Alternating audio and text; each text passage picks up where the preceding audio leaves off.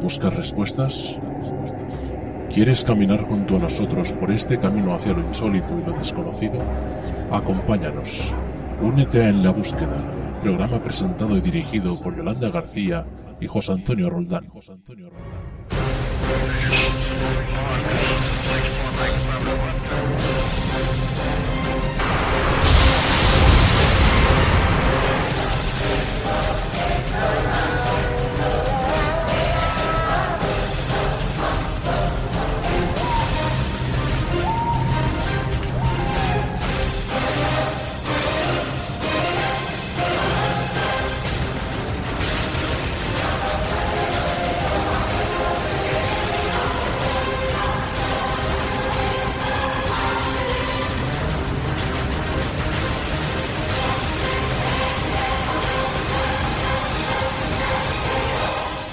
crees que estás solo?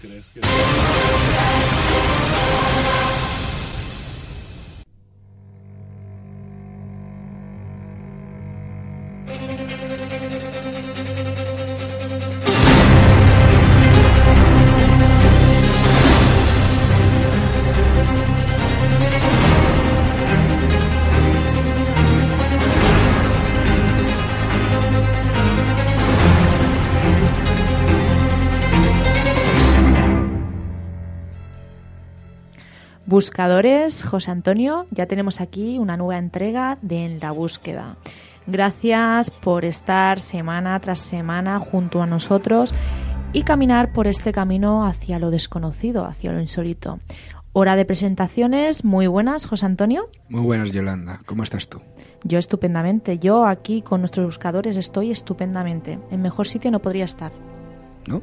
Pues eso es muy bueno, yo creo que eso es un buen indicativo y si alguien, por ejemplo, quiere enviarnos eh, su testimonio, grabarlo tranquilamente en su casa, a través de su ordenador, a través de internet, ¿qué tiene que hacer para hacernos llegar fácilmente? Aparte de que sea una grabación que quieran grabar en su ordenador en MP3, tenemos un sitio directo de contacto para enviar ese testimonio, ¿no? Pues sí, José Antonio, tenemos un sitio directo, solamente tienen que irse a www en la búsqueda radio.com y allí en el lateral derecho tiene un botoncito que pone Send Voice, eh, le dan ahí y entonces le dan al botón grabar y pueden enviarnos pues sus experiencias, pueden consultarnos lo que quieran, pueden, pueden hacer lo que quieran, pueden enviarnos lo que, lo que les dé la gana, vamos. Y luego como viene a través de su email, nosotros nos ponemos en contacto con ellos y verificamos sobre todo pues un primer paso, que luego la gente nos dice ¿qué hacéis cuando os llega un testimonio? Primero averiguar si el testimonio, la persona en sí, existe.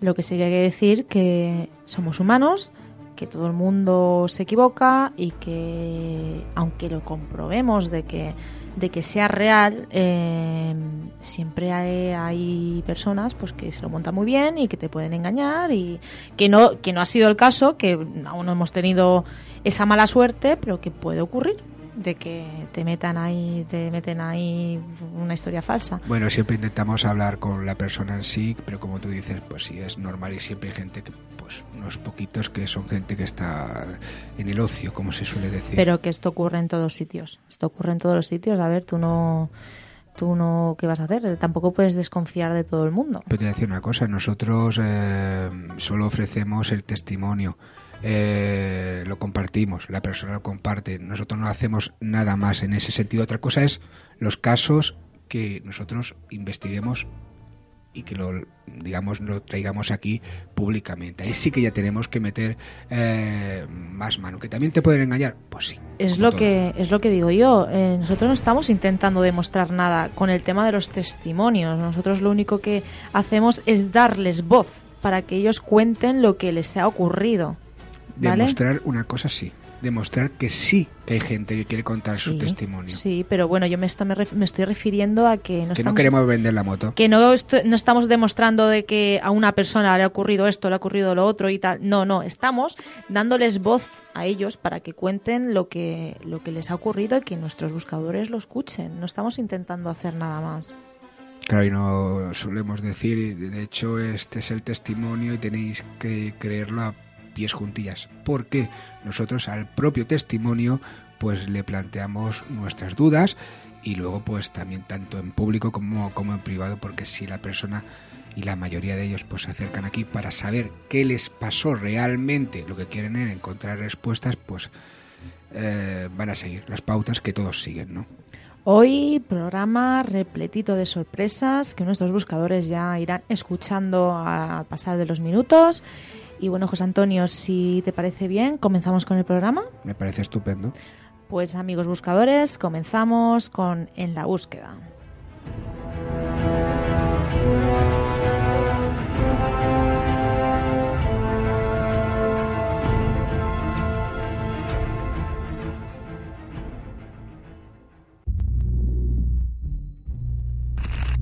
¿Quieres ponerte en contacto con nosotros?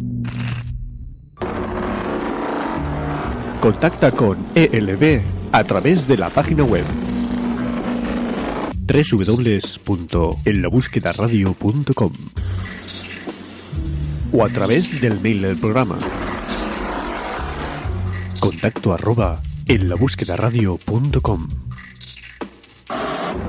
Tienes muchas formas de ponerte en contacto con nosotros, incluso en nuestra página oficial del programa o a través de nuestro perfil de Facebook. O síguenos en nuestro perfil de Twitter, arroba en la búsqueda 1. Y si quieres un contacto más directo, llámanos al 645 97 96 99.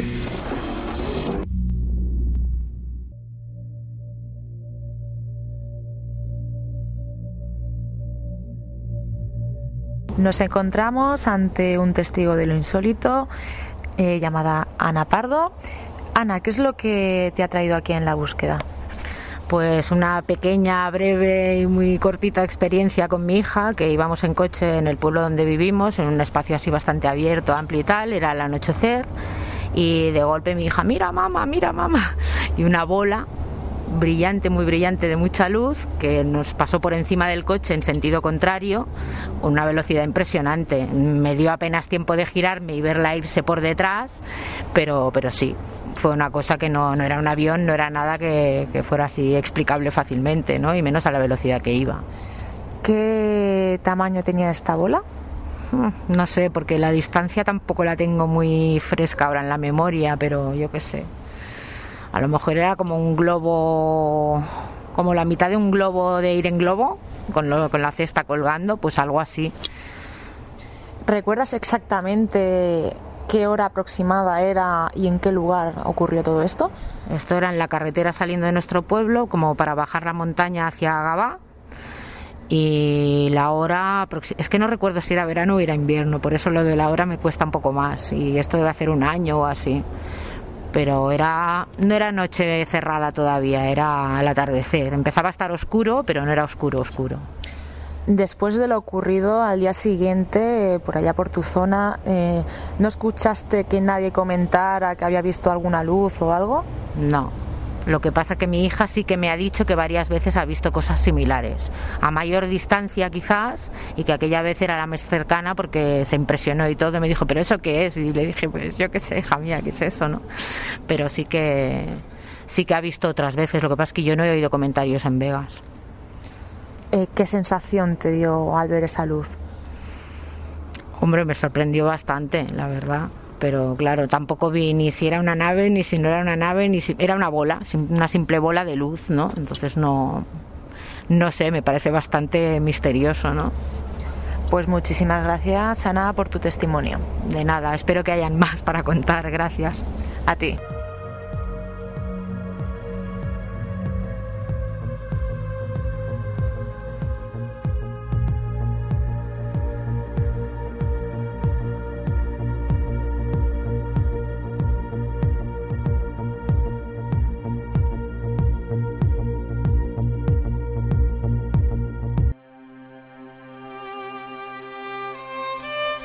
La verdad puede ser la suma de varias verdades, pero la mentira y el fraude nunca sumarán una verdad.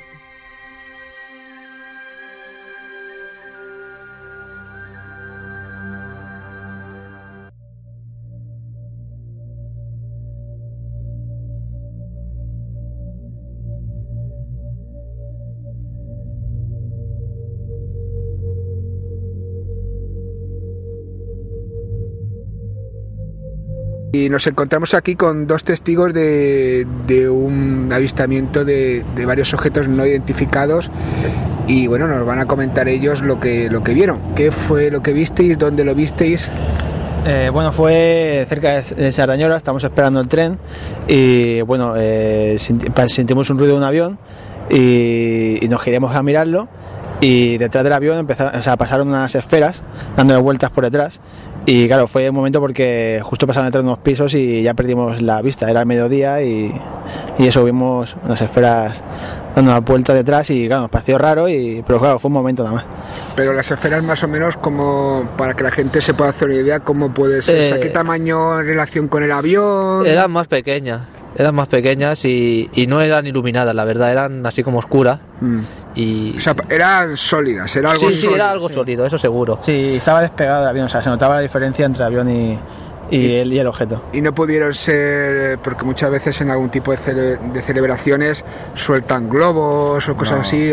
y más a la velocidad del avión, o sea, claro, iba, iba, a la velocidad sí, sí, claro, iba detrás, incluso en eh, algún momento se puso al lado, diría yo. Era en plan surcando, o sea, pasaba por el lado como surcando. Iba hacia la sala, luego iba por detrás. O sea, estaba por detrás y como que daba como vueltas, ¿sabes? Al avión. Se quedaba detrás, pero fue un momento, fue lo vimos y ya y pasó detrás, de, detrás, de los bloques y lo perdimos de vista. ¿Y había más gente a, vuestro alrededor eh, o no os fijasteis? Mm, sencillamente os quedasteis mirando y ya. Sí, lo miramos nosotros y nos quedamos nosotros.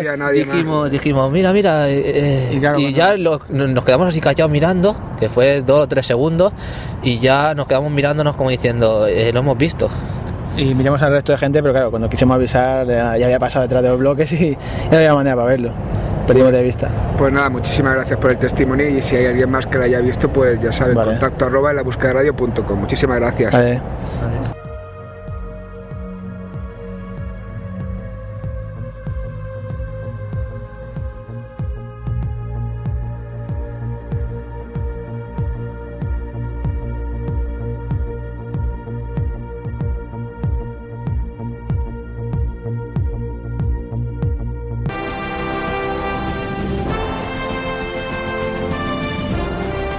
Cuéntanos tu caso, comparte tu experiencia con nosotros.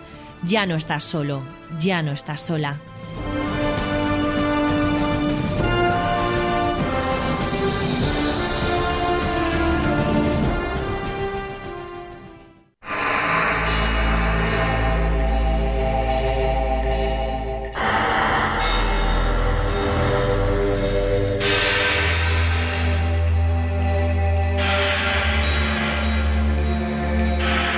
Aquí en LB, en la búsqueda, los protagonistas son los buscadores, Yolanda.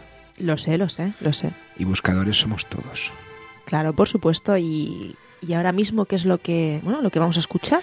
Pues vamos a escuchar a un investigador desde hace muchísimo tiempo que conozco en persona y la verdad que le tengo muchísimo aprecio, que se llama Paco Lucha mm. y desde playas de San Juan en Alicante pues hace lo que hace todo buscador, inquieto preguntar. Y preguntando se encontró con un testimonio, un testigo, Fernando Oviedo, mexicano, pero ahora residente en Alicante, y pues eh, en varias conversaciones y en varias grabaciones eh, vamos a escuchar lo que Paco Lucha pues pudo extraer de, de, esa conversación y de esa investigación.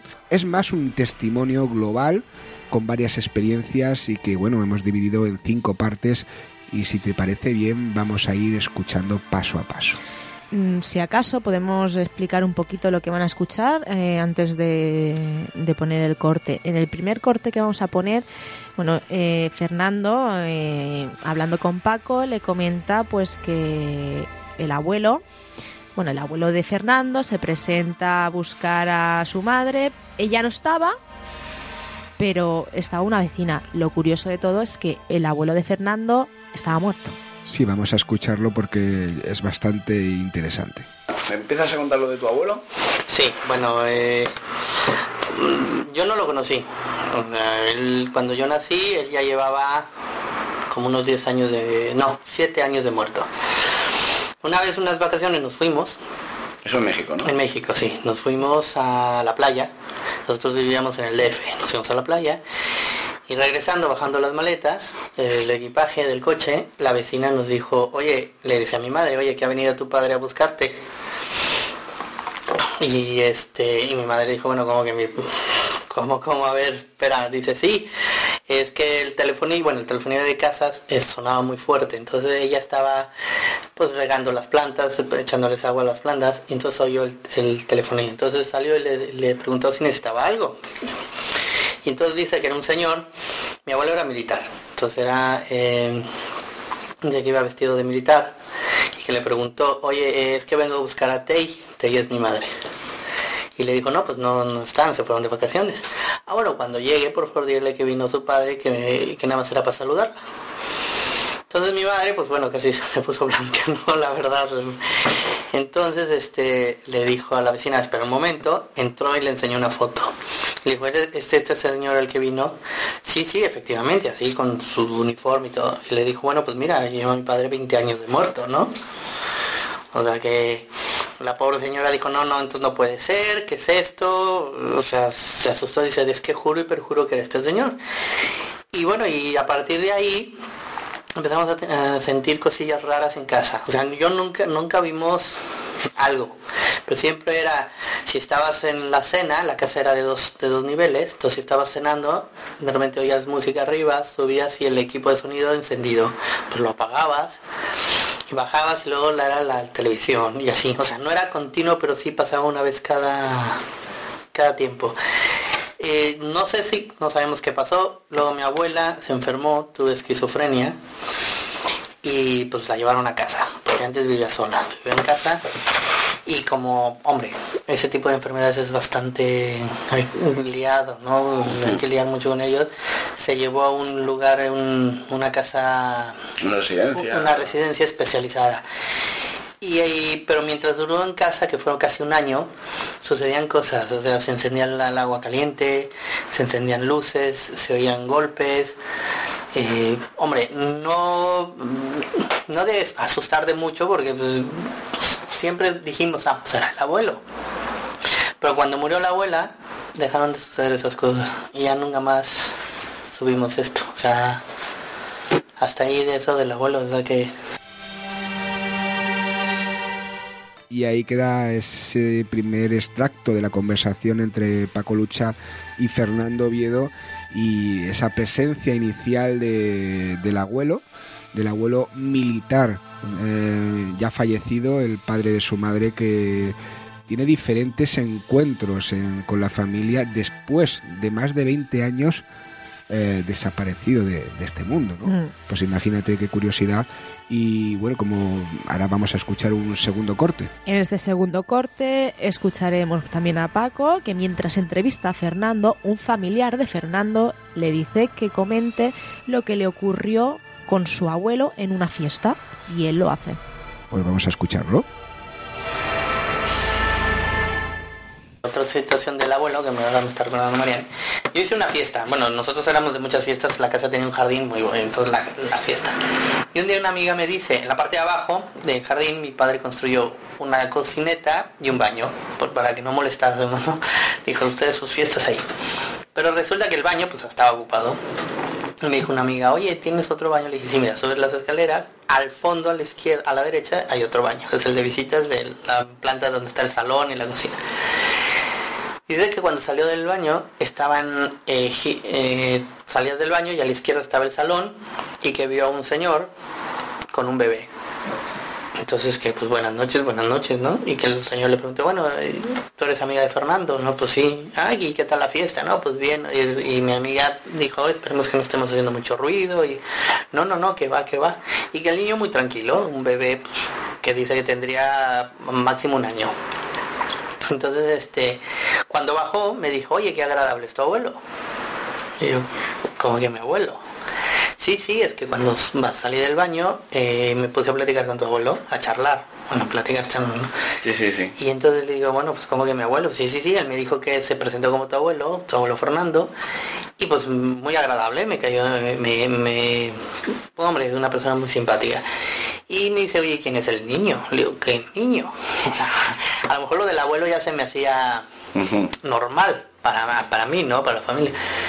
Y dije, ¿qué niño? Me hice un pequeñín, eh, pelirrojo, y, me lo presentó como José, Josecito. Entonces ahí es cuando yo ya no dije nada, entonces le dije, no, pues no quise asustar a la chica, le dije, bueno, hasta ahí dejamos y se lo comenté a mi madre. Y resulta que, bueno, yo tenía un hermano más pequeño que yo que murió de muerte de cuna. Cuando tenía tres meses estaba chiquitín pues, y era pelirrojo y se llamaba José. Entonces, ahí es cuando empezamos a decir, bueno, ¿qué sucede, no? ¿Qué está pasando? Entonces, muchas, muchos fines de semana mis padres iban a una casa que tenían de campo y yo me quedaba solo en casa. Entonces cuando yo llegaba era, eh, abuelo, ya llegué, y encendía todas las luces, ¿no? Te digo, nunca me ha pasado de verlo yo ni... ¿Y tu abuelo también estaba muerto? Mi abuelo tiene que el, mismo que se el mismo militar, el mismo militar que el abuelo Fernando.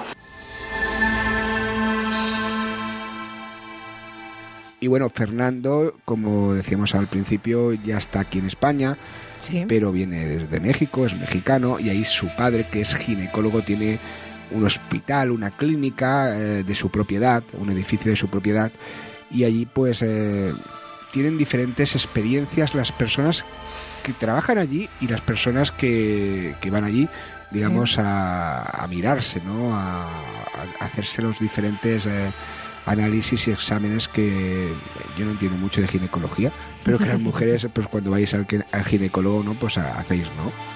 Sí, sí, se supone. Se supone, ¿no? Se supone, sí. Pues bueno, aparte de eso, allí ven cosas en ese edificio. Sí, y en el tercer corte, eh, bueno, nos cuenta una experiencia que tuvo su padre, el padre de Fernando, eh, que es ginecólogo, mm. precisamente, allí en el hospital. Vamos a escucharlo. Mi padre es ginecólogo y tiene un hospital ahí en México. Se llama Santa Mónica, Hospital Santa Mónica. Eh, son dos edificios, uno antiguo, es donde están ahora los consultorios, y enfrente construyeron uno nuevo, que es para pura maternidad. Pero en el antiguo era un, era un hospital de monjas. Antes, estamos hablando de los años 30, 40. Y, cuando mi, padre y otros señores este, lo adquirieron, lo compraron en el 70, en el 69, 70. El edificio antiguo lo restauraron y es para puros consultorios. Pero eh, dicen que se apareció una monja. Entonces hay veces que las enfermeras o las pacientes o algo salen, no sé, que van, que les dicen, cámbiese usted, ya sabes que se, ponen una batita y luego pasan a la sala de exploración. Y muchas veces que, bueno, comentarios que se le dicen, oye, es que qué agradable la, monja esta que me dijo por dónde, o la monjita me ayudó, o la monjita me dijo que no me preocupara, o, ¿sabes? Los propios pacientes. Los propios pacientes, entonces dicen, pero ¿cuál monja, no? ¿Cuál monjita? Que aquí no es, no es hospital de monjas. Entonces dicen que se aparece una monja. Increíble. Que se aparece una monjita. Entonces eh, también intentaron a poner eh, cámaras y eso y pues nunca se supo nada, ¿no? Pero la eh, se, dice, ¿no? De que en las noches que pues, pasea la monjita y las, personas de limpieza dicen que la han visto.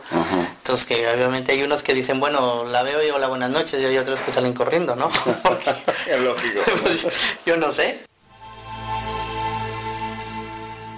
Y ya aquí en España, concretamente en Novelda, en Alicante, pues Fernando pues también por lo que sea es una persona que ha tenido varias experiencias y que tuvo a bien en su momento hace un tiempo pues comentársela a Paco Lucha, como decíamos, amigo buscador e investigador que bastante gente conocerá y que yo espero y deseo tenerlo aquí en más ocasiones porque es una persona que ha tenido programas de radio y sobre todo que es un buscador y que le gusta mucho también el contacto con el, con el testigo, con el testimonio como aquí se ve, ¿no?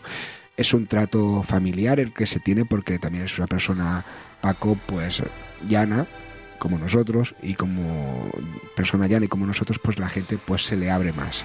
En este caso, Fernando, ya aquí en Novelda, en Alicante, como decía, eh, tiene también una experiencia y nos la cuenta. Sí, en este caso es Fernando y un familiar suyo. Mm. Vamos a escucharlo. Y aquí, por ejemplo, ahora aquí en Alicante, eh, la, hermana de mi suegro vive en Novelda. Su marido, que fue el que falleció hace como tres años. un día le dijimos, venganse a cenar, venganse a cenar, y, el señor decía, de Novelda hasta las playas de San Juan es muy lejos, y no voy, y no voy, y no voy. Un día se enfermó, eh, fuimos a verlo al hospital, el señor tenía un cáncer de estómago, de esos que ya mejor vete a tu casa y, hasta luego, ¿no? Y en el hospital nos dijo, le dijo a la señora, le dijo Josefina, cuando yo salga de aquí, eh, hay que ir a cenar a casa de los chicos, porque no conocemos su casa. A los dos días falleció en el hospital.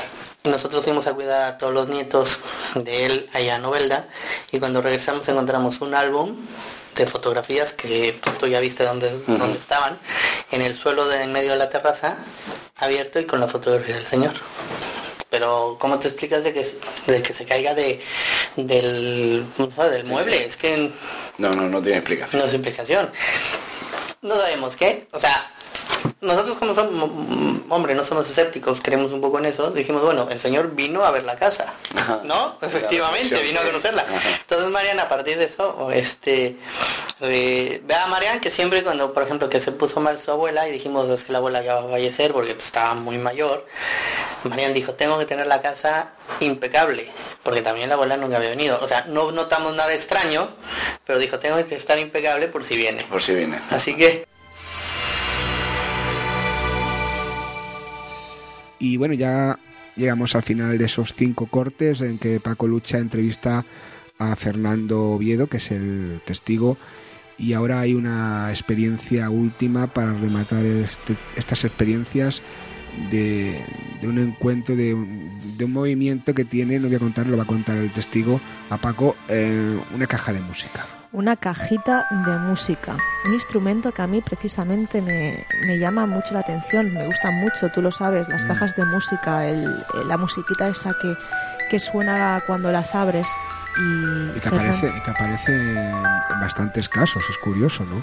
Sí, sí. Experiencias con, con esa caja de música. Desde aquí hago un llamamiento a todos nuestros buscadores que si les ha pasado algo con bueno yo aparte a mí me a mí me ocurrió yo me acuerdo de de pequeña mis, mis padres me regalaron una. Ahora ya, ahora ya no la tengo. Y, y un día, no se sabe por qué, a ver, podría ser perfectamente por porque mira, porque fallara, empezó a sonar sola. Sola porque hay que darle cuerda, ¿no? Empezó a sonar sola, yo la escuché.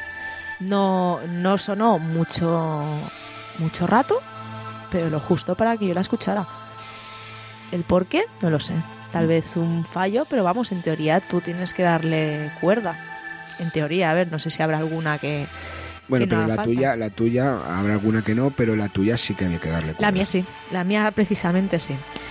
Eh, buscadores, si habéis tenido alguna experiencia con estos instrumentos, estas cajitas de música, ya sabéis, contacto arroba en la búsqueda radio.com. Y ahora vamos a escuchar lo que nos cuenta Fernando respecto a esto, a una cajita de música y a una extraña experiencia pues que está relacionada con esto. Vamos a ello. Nace vuestra hija, Rocío. Sí. ¿Y qué ocurre con una caja de música? Tenemos una caja de música que pertenecía a, a, tu mamá, ¿no, Marian? No sé si era de mi madre o nos la compraron de pequeños a mi. Bueno, era una cajita de música que tiene muchos años que pertenecía o a la madre o a Marian de pequeñita. La pusimos en una leja, porque hombre, a organizar ahí el cuarto de la niña. Y un día me dice Marian, oye, eh, se te cayó la caja de música. Le dije, no, a mí no se me cayó la cajita de música. Me dice, es que me la encontré en medio de la habitación, eh, rota. ¿En el suelo? En el suelo. Pero pues a ver, vamos a ver si estaba pegada a la pared con otras figuritas enfrente. O sea, si se hubiera caído o se empieza a mover por algo, porque es a lo mejor la vibración, yo qué sé, se hubiera llevado por delante las otras figuritas. Y no, y no, las otras figuritas estaban intactas, pero la cajita en el suelo. Entonces, pues bueno, la recogimos y dijimos, bueno, el que vino a ver, vino a ver la, habitación y a lo mejor no le gustó la caja, ¿no? Yo qué sé. yo de broma digo, eh, abuelos, este, ya no pongo la cajita, ¿no? Así que, así es esto, Pago. Muchas gracias. ¿De qué? Por los testimonios. De nada.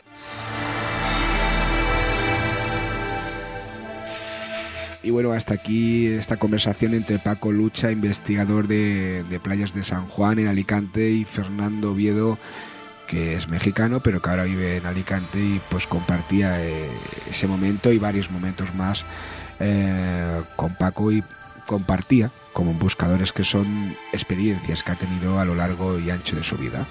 Dar las gracias a Paco Lucha por traernos este testimonio y a Fernando Oviedo y a sus familiares por, por haberlo hecho, por haber contado pues este caso.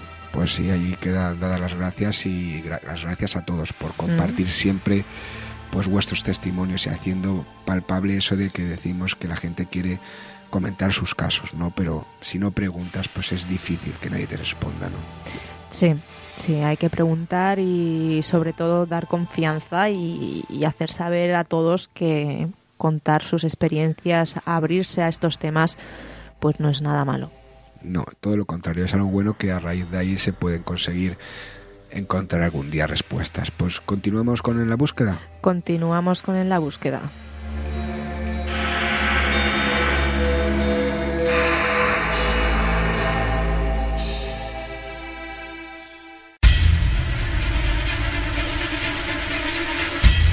No estás solo, amigo buscador.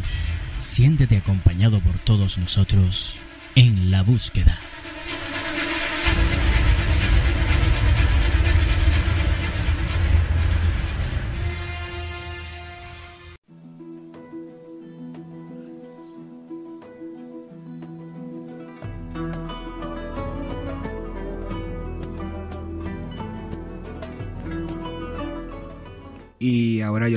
A entrevistar a Monseñor Joaquín Meseguer, que la verdad es que yo mm, es un amigo personal y estoy eh, muy satisfecho de que venga aquí en la búsqueda porque es un buscador, cada uno tiene su forma de buscar y él es un buscador.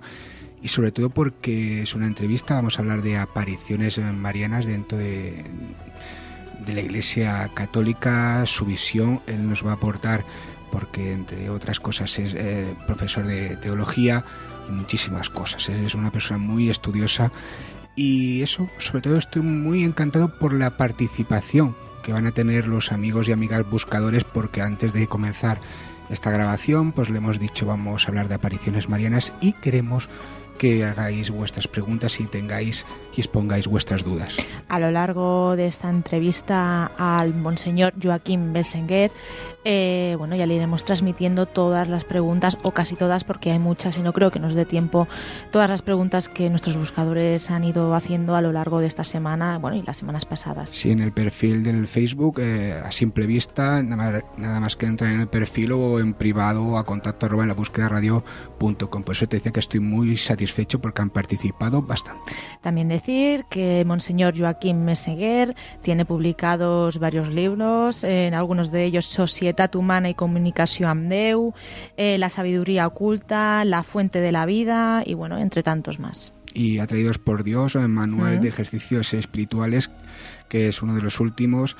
Y bueno hay quien busque por internet pues su nombre Joaquín Meseguer o como se pronuncia porque según Meseguer. ahí estamos. Según donde sea pues se pronuncia de una manera y es un el segundo sí que te lo sabes que es García. Sí ese me lo sé. Pero Meseguer lo hemos ido pronunciando como nos ha dado la real gana hay que hemos hecho todas las versiones de la muy buenas tardes eh, Joaquín cómo estás Sí, bien, muy buenas tardes, bien, gracias a Dios. Pues muchísimas gracias eh, por estar aquí en la búsqueda y por prestarte a hablar de, un tema que bueno que todo el mundo pues ha hablado o ha escuchado o ha oído de sobre la figura de la Virgen María sea católico o no. Eh, pero realmente Joaquín qué representa la figura de, de María en la Iglesia católica bueno María es una gran creyente por antonomasia tal como podemos verla reflejada en el Evangelio de San Lucas, que es quien nos hace el mejor retrato de ella.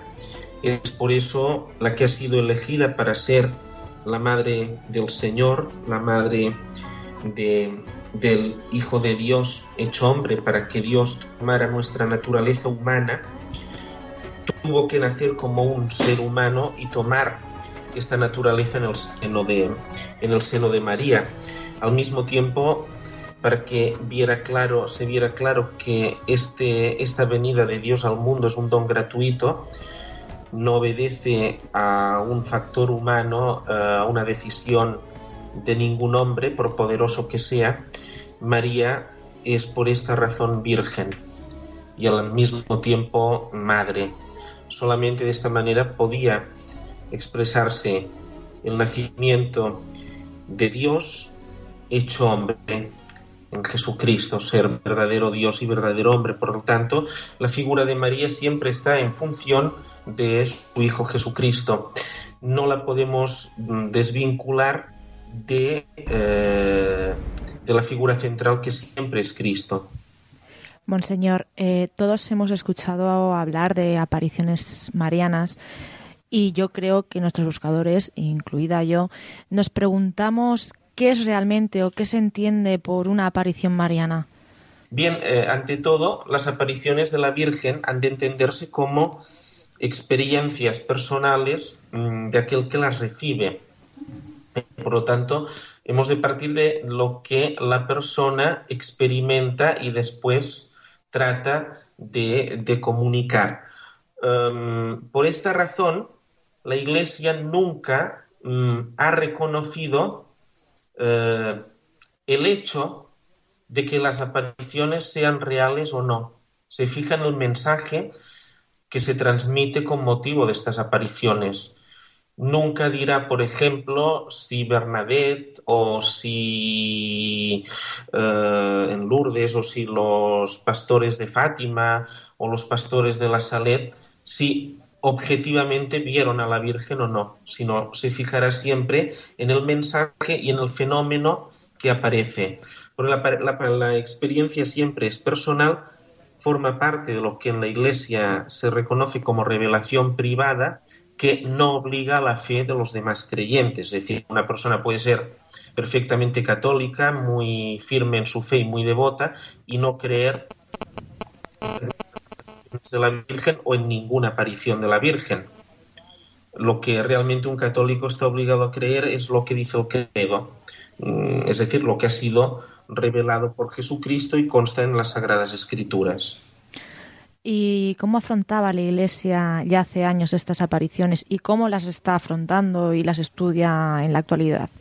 Bueno, la, Iglesia siempre ante estos fenómenos eh, acostumbra a ser muy cautelosa, es decir, para no fomentar eh, el hecho de, una credulidad fácil.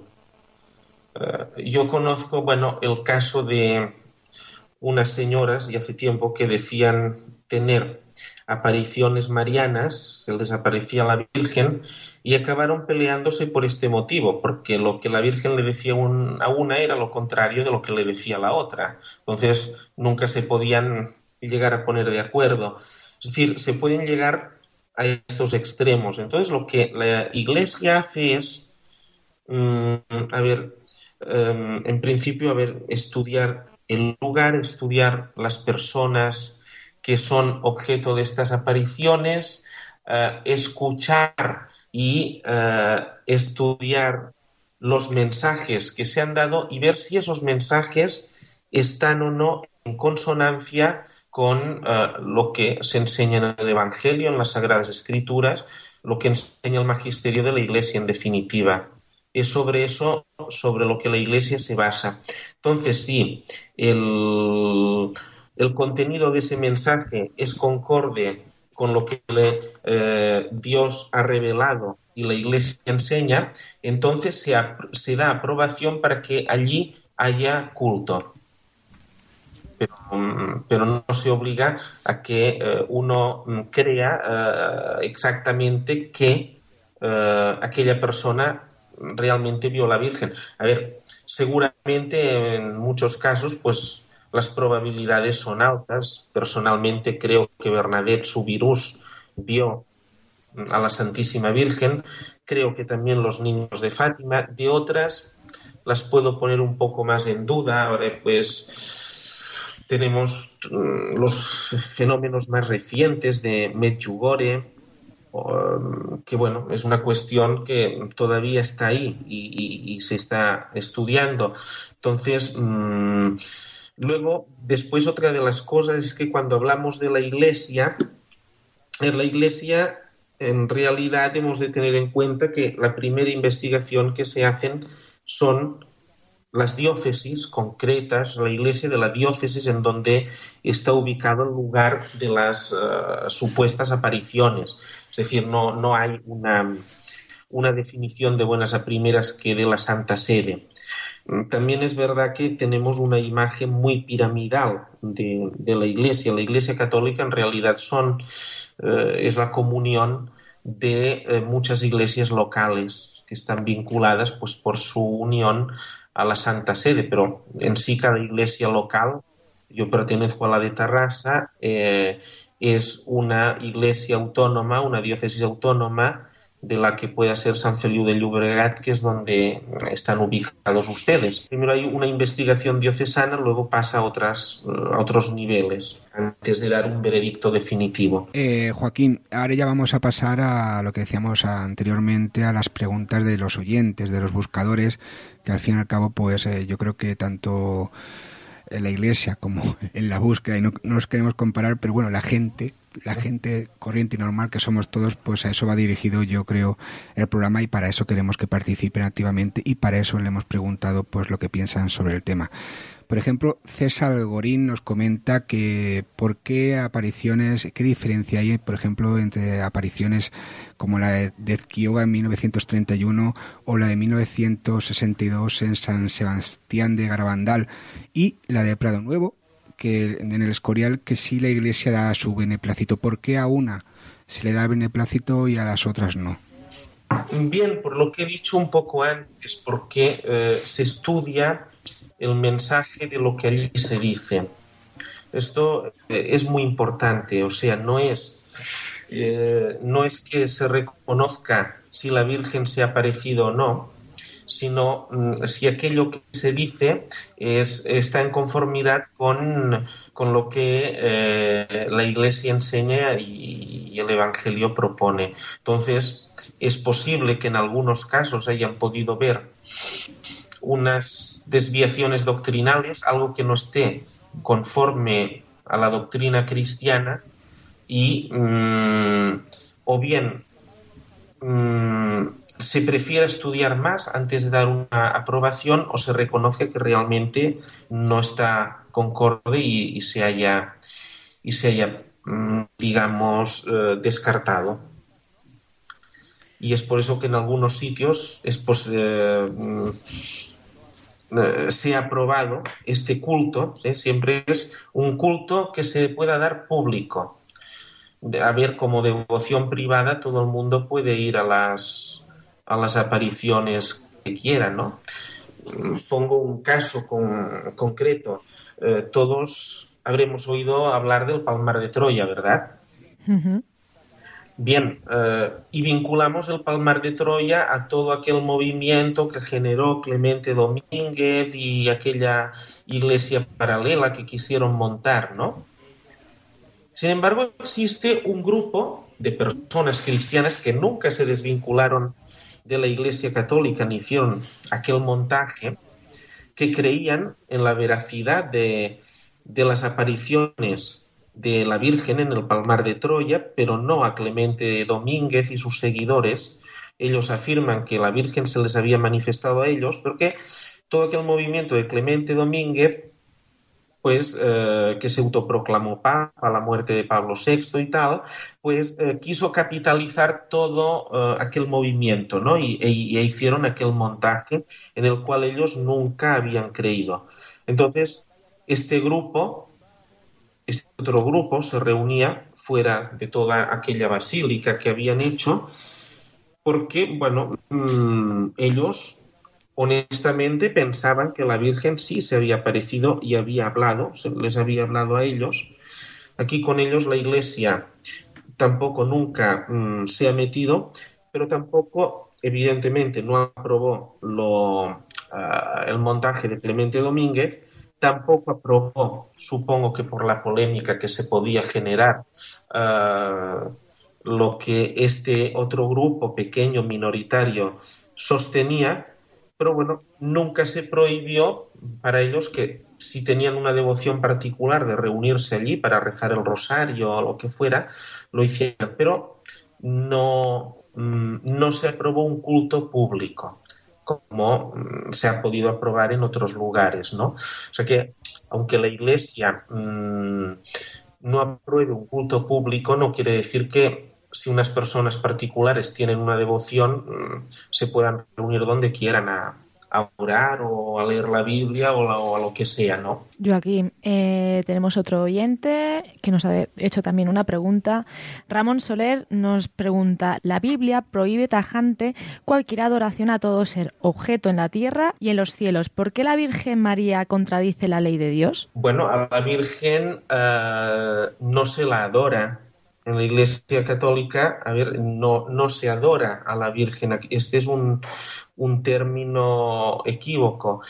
Eh, los católicos veneramos, respetamos, amamos aquella que reconocemos como Madre de Dios. Y en realidad, en nuestra devoción eh, a la Virgen María como a los santos se ha de entender desde la fe profesada en el credo de la comunión de los santos, es decir, de nuestra unión como miembros de Cristo con los que oramos. Tendríamos que decir que eh, los católicos no oramos a la Virgen y a los santos, sino que oramos con María y con los santos. No mm, adoramos imágenes, utilizamos imágenes para la adoración, que es distinto. Es decir, la persona es eh, un ser sensible y por lo tanto necesita visualizar, eh, nuestra fe pasa también por alguna representación de los sentidos. Eh, tenemos palabras, también nos formamos imágenes. De hecho, cuando Dios prohibió en, el Antiguo Testamento eh, la fabricación y adoración de imágenes era para evitar que el pueblo de Israel cayera en la idolatría. Pero cuando vino el Mesías, Jesucristo, como dice San Pablo en la carta a los colosenses, Él es imagen del Dios invisible, Dios nos dio una imagen sensible de sí mismo, hecha carne en la persona de su Hijo. Por lo tanto, la disposición sobre el uso de imágenes cambió en el Nuevo Testamento. Por lo tanto, no hay ninguna contradicción, sino un progreso en la revelación del Antiguo Testamento hacia el Nuevo. Eh, Joaquín, Alejandro LS nos pregunta, bueno, nos pregunta, hace un comentario, dice, en todas las culturas y en todas las religiones existen apariciones, sea de lo que sea. Y por ejemplo, en este caso de la Virgen, ¿por qué tanta variedad? Es decir, si la Virgen es una, ¿por qué eh, según las distintas apariciones, según el punto del planeta que presuntamente se aparece, pues eh, es de una manera, es de otra, o incluso los mensajes eh, son de una manera o de otra. También hay muchísima gente que, nos comenta por qué mensajes eh, dados por la Virgen que en algunas ocasiones mm, no nos llevan a, nada, o sea, no, no nos dan, también, claro, como se entiende que podría ser la madre de todos, pues una madre pues a sus hijos pues le dice tienes que hacer esto, lo otro, pero ¿por qué algunos mensajes no nos llevan a nada? Bien, em, en primer lugar, yo no conozco, a ver, el fenómeno de apariciones que se haya podido dar en otras religiones. No digo que no lo pueda haber, pero si lo hay, eh, no sé cómo se ha desarrollado y es algo que me gustaría pues poder investigar para poder establecer eh, paralelismos. En cuanto a lo segundo, a ver, haré la siguiente comparación. Nosotros podemos tener una gran jarra de agua y tener distintos recipientes con distintas formas con los que vamos llenando de agua. Bien, el agua que echamos en cada uno de los recipientes es la misma, pero según la forma del recipiente adquirirá pues una forma u otra. O sea, se adaptará el líquido a la forma del recipiente. Hemos de pensar que eh, a lo largo de la historia han habido apariciones marianas, por ejemplo, en Cataluña tenemos la del Santuario del Miracle, que fue en el siglo XV, por lo tanto, mucho antes a estas apariciones clásicas más conocidas como Lourdes, Fátima, mm, eh, La Salet, Bané, etc.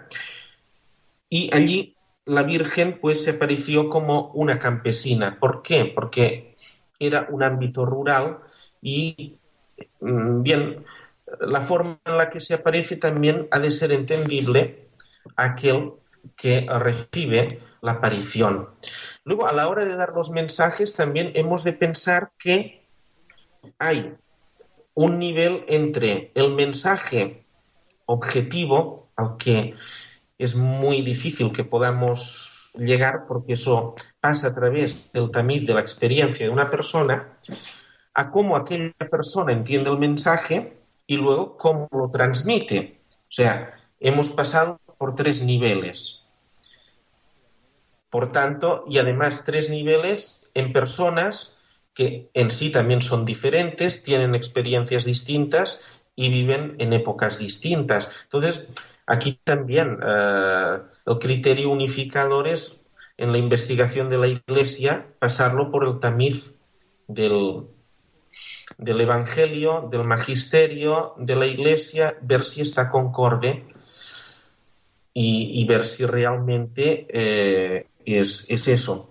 Mm, porque, bueno, también es posible que personas que dicen eh, tener apariciones o que ven a la Virgen, pues lo que vean en realidad no sea tal o no tenga ninguna realidad, sean simplemente alucinaciones y producto de su imaginación crean haber recibido un mensaje, o también cabe la posibilidad, lo que alguna vez se ha dicho, ¿no? que el ángel de las tinieblas también se puede disfrazar de ángel de luz. Y, bueno, los buscadores que más o menos nos comentaban eh, sobre los mensajes de la Virgen eran María Belén Delgado, Asungo Mila y Oscar Utrilla. Y ahora, Joaquín, también eh, estamos en un programa de misterio, ya lo sabes, y uno de los oyentes o buscadores, Francisco Javier Mora, eh, nos hace un planteamiento que más o menos, a ver, eh, Francisco, a ver si me entero, y si explicarlo, que es un poco el entrelazar el fenómeno ovni extraterrestre con las apariciones sucedidas en, en Fátima, en Portugal. Eh, Joaquín se ha escrito bastante sobre el tema, incluso pues dentro del tema de la ufología mm, se, suele decir en algunos casos que según quien lo vea, pues ve a la Virgen y según quien lo vea, pues ve una entidad extraterrestre, ¿no? ¿Tiene algún tipo de relación Fátima, incluso aquel baile del sol, del doble sol, y un poco el fenómeno mariano? ¿Puede tener algún tipo de relación con el fenómeno extraterrestre? ¿Tú qué piensas sobre el tema? Bien, eh, yo pienso que el hecho de creer en que haya vida extraterrestre es también un objeto de fe. ¿eh? No podemos dar por sentado que objetivamente existan eh, seres que viven en otros planetas, eh, o sí, porque si esto es cierto, están muy lejos como para poderlos, para poderlos ver y comunicarnos con ellos. No obstante, no, no niego la posibilidad de que mm, exista vida extraterrestre en otros puntos del universo, pero es algo que científicamente y, objetivamente no ha estado demostrado. Otra posibilidad también es lo que se ha dicho, ¿no? Que los extraterrestres pues sean habitantes de otras dimensiones, que vengan. Aquí hay algo claro, a ver. Mm, el hecho de las apariciones de la Virgen, sí, propiamente hablando, es un fenómeno extraterrestre, pero no en el sentido en lo que este señor eh, lo dice. Es decir, porque estamos hablando de fenómenos, digamos, sobrenaturales. Y en este sentido, pues se le podría aplicar la palabra eh, de fenómeno extraterrestre. Eh, si hablamos de la Santísima Virgen como alguien que vive en el cielo, el que vive junto a Dios y tal, pues obviamente, eh, pues sí, son tanto la Virgen como los ángeles como los santos son seres extraterrestres eh, y viven en, otra dimensión distinta, la dimensión de plenitud y de, y de eternidad. Ahora bien, si nos referimos a ya seres eh, extraterrestres en el sentido propiamente que se entienden, a ver, pueden darse casos de que sí mm, existen seres extraterrestres que se hayan comunicado con nosotros, bueno, hayan podido adoptar estas formas, pero mm, siempre se baraja en el campo de la posibilidad. Tampoco podemos emitir una certeza sobre esta cuestión. Pero vamos, tampoco cierro la puerta a eso. Eh, también ahora Richard Sánchez Guirao pues hablaba también, por ejemplo, de, esa posibilidad ufológica extraterrestre, pero también de que pueda estar relacionada con el tema parafísico, parapsíquico, paranormal, ¿no? que en vez del tema ufológico, pues tenga una relación con el eh, tema pues más eh, de aparición, pero fantasmal, espectral.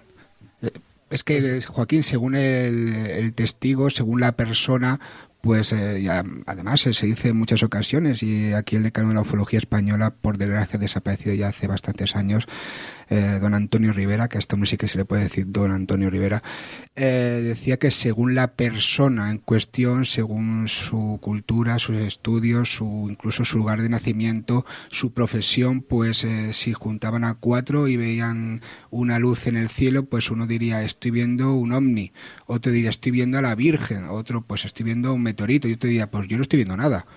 Y están viendo exactamente lo mismo, Joaquín. Sí, sí. Bien, también es un hecho curioso, por ejemplo, cuando eh, Bernadette veía a la Virgen, otras personas no la veían. no significa que mm, la vidente de Lourdes no viera realmente en la Virgen, a la Virgen aquí.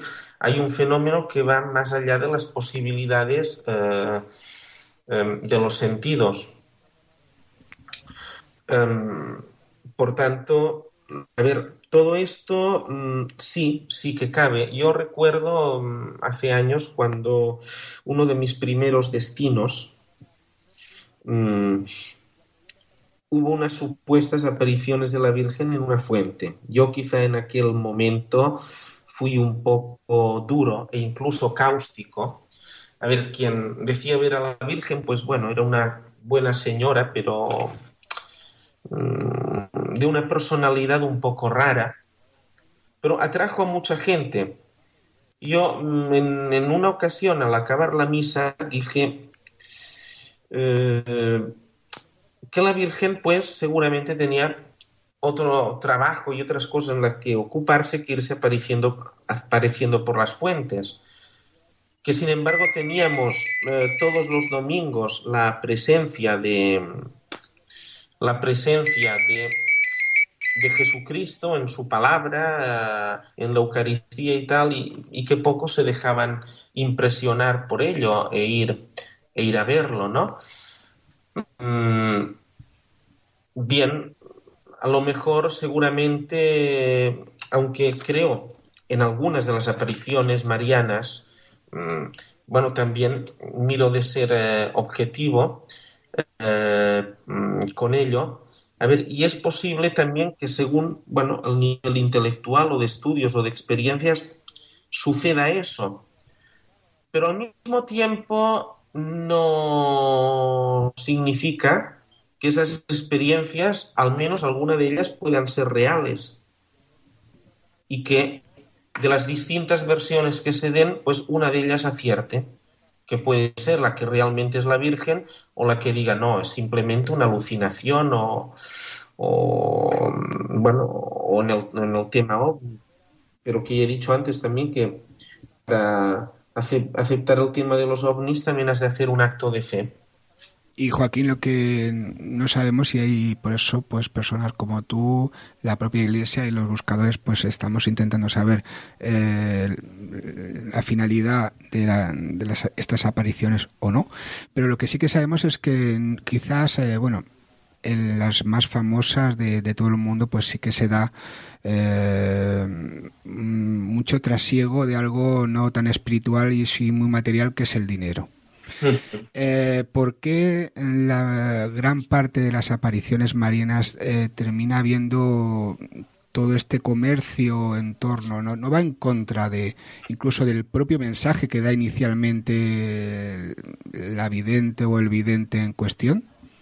Bien, yo sobre esto en primer lugar, mm, sobre la primera cosa que has dicho, eh, el mensaje básico del por qué se aparece cuando estas apariciones se reconoce que se puede dar un culto y que el mensaje está de acuerdo, siempre remite al Evangelio. En definitiva, eh, hoy este, este domingo lo leeremos en el Evangelio de la Misa, que es el de las bodas de Caná, cuando los sirvientes se encuentran que no tienen vino en aquella fiesta de bodas ¿Qué es lo que dice María? Haced lo que los diga, ¿eh? indicando a Jesús. María siempre apunta a Jesús. Por ejemplo, Lourdes es recordar, recordar el, Evangelio, buscar la unión con Dios, etc.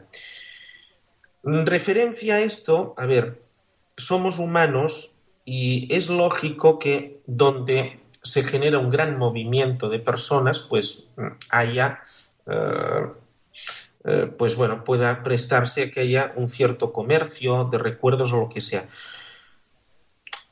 Cada vez que celebramos el Domingo de Ramos en la parroquia, pues eh, que hay la bendición de los ramos, que viene mucha gente, pues veo un grupito de, de gitanos que vienen y vienen a vender globos y chucherías y tal.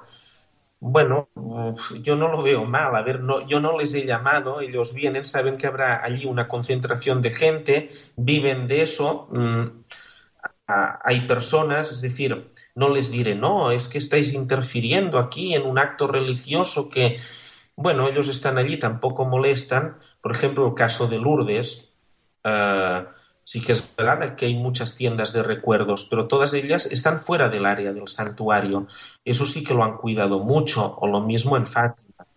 Bueno, es lógico que si estas poblaciones se han hecho célebres por este tema y va mucha gente allí, pues claro, Lourdes, por ejemplo, no solamente eso, pero tengamos en cuenta que para poder acoger el gran número de peregrinos que va cada año, que pasa los 6 millones de personas, pues ha de generar una industria hotelera para mm, poder eh, asumir todas estas visitas. Lourdes es también eh, la población de Francia que tiene la segunda estación más importante de tren, porque eh, prácticamente, al menos desde Europa, todas las peregrinaciones que se hacen a Lourdes son a través del ferrocarril, entonces ha de tener unas infraestructuras preparadas Luego, pues sí, ves muchas tiendas de recuerdos de familias que viven de eso, es de lo que es de lo que prácticamente Lourdes vive, también de las fábricas de cera para las, ofrendas, pero nada de eso está en el área del santuario. Cuando traspasas las puertas del santuario es otra cosa. Eh, se vive una espiritualidad muy profunda, impregnada de amor, de solidaridad, ¿Por qué hablo tanto de Lourdes? En definitiva, porque allí es un lugar donde las personas enfermas, necesitadas, aquellos que son desahuciados por la sociedad, pueden encontrar paz, un mensaje de amor. Eh, yo sobre la veracidad o no de las apariciones más me fijo en qué clima se respira allí y realmente es un clima de paz que mueve a muchas personas a pensar, bien, Dios está aquí. Incluso, a ver, para mí el gran milagro de Lourdes, por ejemplo, quizá no sea tanto la curación de enfermos como la conversión de, las personas, ¿no? Al ver, al ver todo aquello que, que, les llega. Y bueno, y eso pues que haya, que haya tiendas por, por el pueblo, pues tampoco pasa nada, no, no contradice nada. Yo me imagino también cuando Jesús predicaba, eh, eh, la multiplicación de los panes y los peces y cuando se reunían multitudes, pues por allí había también gente que a lo mejor querría vender alguna cosa y el Señor pues tampoco les tampoco se lo prohibió. José Antonio, aún nos quedan muchísimas preguntas aquí en el tintero. Nosotros estas preguntas se las vamos a pasar a Joaquín para que él sepa las inquietudes que tienen todos nuestros buscadores. Y a ti, Joaquín, darte las gracias por estar aquí junto a nosotros y, junto a nuestros oyentes. Y bueno, hasta la próxima. Muy bien, muchas gracias. Ha sido un placer eh, poder eh, estar con vosotros y hablar. es también pienso yo un tema un tema interesante y a la vez a la vez bonito ¿eh? siempre pues em, la Virgen María pues siempre ofrece una una cara pues, muy amable ¿eh? no, en vano pues ella es ella es madre. Pues muchísimas gracias eh, Joaquín y hasta la próxima. Adiós. Adiós que Dios os bendiga. Adiós adiós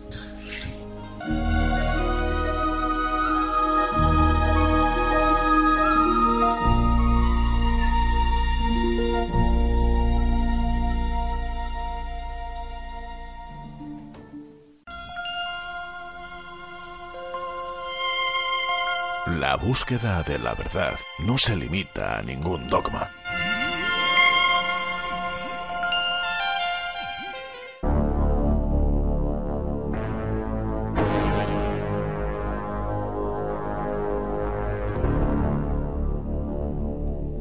José Antonio, esta música nos anuncia que llega una de las flamantes secciones que se ha estrenado en la segunda temporada de En la búsqueda, que ha tenido muy buena acogida y que está dirigida por Javier Resines. La sección, nuestros buscadores ya sabrán que se llama Crónicas Criptozoológicas. Muy buenas, Javier, ¿cómo estás? Hola, muy buenas, muy bien, ¿qué tal vosotros? Pues muy bien, aquí estamos. Eh, hoy vienes a contarnos algo que ocurre o que se dice que ocurre o que ven en un sitio muy cerquita de donde estamos nosotros, que es en Gerona, en Bañolas. Efectivamente, sí. Como, como, recordaréis y como recordarán los, los oyentes de la búsqueda, en la primera entrega de, la sección hablamos de un clásico de la criptozoología internacional, el Bigfoot, y hoy vamos a hablar de un clásico de la criptozoología nacional, porque también tenemos animales misteriosos en nuestras fronteras y muchos además. En esta ocasión, hoy nos vamos a referir al drac, al presunto plesiosaurio que vive en el lago de Bañoles un monstruo que tiene que ver eh, evidentemente con Nessie, que sería el referente de, estos monstruos lacustres, y con todos aquellos extraños seres que supuestamente también avivan, eh, viven vamos, en, lagos de medio mundo, desde, desde Norteamérica hasta China. Eh, como habéis dicho, nos vamos a trasladar muy cerquita geográficamente. Nos vamos a, vamos a estar en el lago de Bañoles, en la provincia de, Girona, a unos 15 kilómetros aproximadamente al norte de la capital de la, de la, provincia y muy cerquita de la frontera francesa, a unos 30 kilómetros. Se trata de un lago prepirenaico. Es un lugar que siempre ha atraído al hombre porque, según los eh, restos que se han hallado en excavaciones eh, arqueológicas, sus orillas han estado habitadas desde hace más de 50.000 años por, por, hombres de Neandertal en su momento. Eh, incluso existe una leyenda medieval para explicar cómo se creó el lago. En ella eh, cuenta la leyenda que un agricultor llamado Murgat o Morgat, que es vecino de un pueblo cercano llamado Porqueres, un pueblo que, aún existe, salió un día con sus bueyes para, para labrar sus terrenos y bueno, cuando hizo el primer agujero empezó a salir agua, pero no le dio mayor importancia. Cuando terminó el trabajo del día, vio que por todos los agujeros que había, que había excavado empezaba a brotar agua eh, se fue a refugiar en una especie de colina cercana y pudo observar desde allí que bueno había perdido todas sus tierras pero que la, población había ganado un, lago de, alguna manera en, otra versión este, este, campesino es advertido por una voz para que deje de labrar esas tierras y al desobedecerla el lugar comienza a inundarse y Murgat muere, muere ahogado. En realidad se cree que el lago de Bañoles se formó hace aproximadamente unos 80.000 años, muy recientemente, hablando desde un punto de vista geológico. Pero vamos a dejar un poco estos, estos datos enciclopédicos porque hemos dicho que el lago tiene su, su propio monstruo, ¿verdad? Que es al fin y al cabo lo que nos, lo que nos interesa. Mm. Eh, Javier, perdona que te interrumpa. Eh, aclarar también a nuestros buscadores, porque claro, el drag de Bañoles es en catalán, sería el dragón de Bañoles. Dragón, de Bañolas, sí, efectivamente. Claro, porque ellos escucharán el drag y muchos de ellos no lo van a entender. El drag es en catalán lo que es eh, dragón. El dragón, sí, efectivamente. Pues para empezar a hablar del drag o del dragón nos tenemos que remontar mucho tiempo atrás, a finales del siglo VIII. Eh, cuentan las crónicas de la época que por aquel entonces eh, una bestia de terribles dimensiones vivía en una cueva a orillas del, lago. El animal, la descripción era que tenía una gruesa piel con escamas, provista de púas muy afiladas en la espina dorsal y grandes alas, aunque debido a su gran tamaño y a su enorme peso le era imposible volar. Cuentan que también eh, escupía fuego por los ojos y que su aliento era tan pestilente que podía bueno, hacer de todo, envenenar el agua, secar los campos y transmitir enfermedades a animales y, a personas, ¿no? Eh, en su haber había pues varios cientos de cabezas de ganado muertas, según parece por su acción en, la zona, e incluso empezaron a desaparecer algunos hombres, hecho que por supuesto fue achacado a la acción del dragón. Los vecinos que por el miedo se habían comenzado a refugiar en el interior de, la muralla de la, de la, población, pidieron ayuda a, las tropas de Carlomagno, que se encontraban entonces estacionadas en, Girona durante una de sus incursiones contra los árabes en, el sur de Francia. Eh, al llamamiento una columna de soldados llegó hasta la, hasta la cueva del monstruo y este en, el combate pues mató a casi todos. Carlomagno eh, decidió vengar a sus hombres y se puso al frente de una columna de soldados y a partir de aquí bueno existen dos versiones diferentes sobre cómo, cómo terminó esta batalla. En la versión que cuentan los cronistas del emperador, la lucha quedó en tablas, pero en la versión de los campesinos que asistieron al combate, los soldados fueron nuevamente derrotados y la bestia terminó por perdonar la vida alegremente del, del ilustre guerrero de Carlomagno. Tras, tras este intento fallido de acabar con la bestia, los lugareños recurrieron a, Mer, que era un franciscano muy conocido, un franciscano francés que tenía fama de, milagrero y que acompañaba también a las tropas del emperador Carlomagno.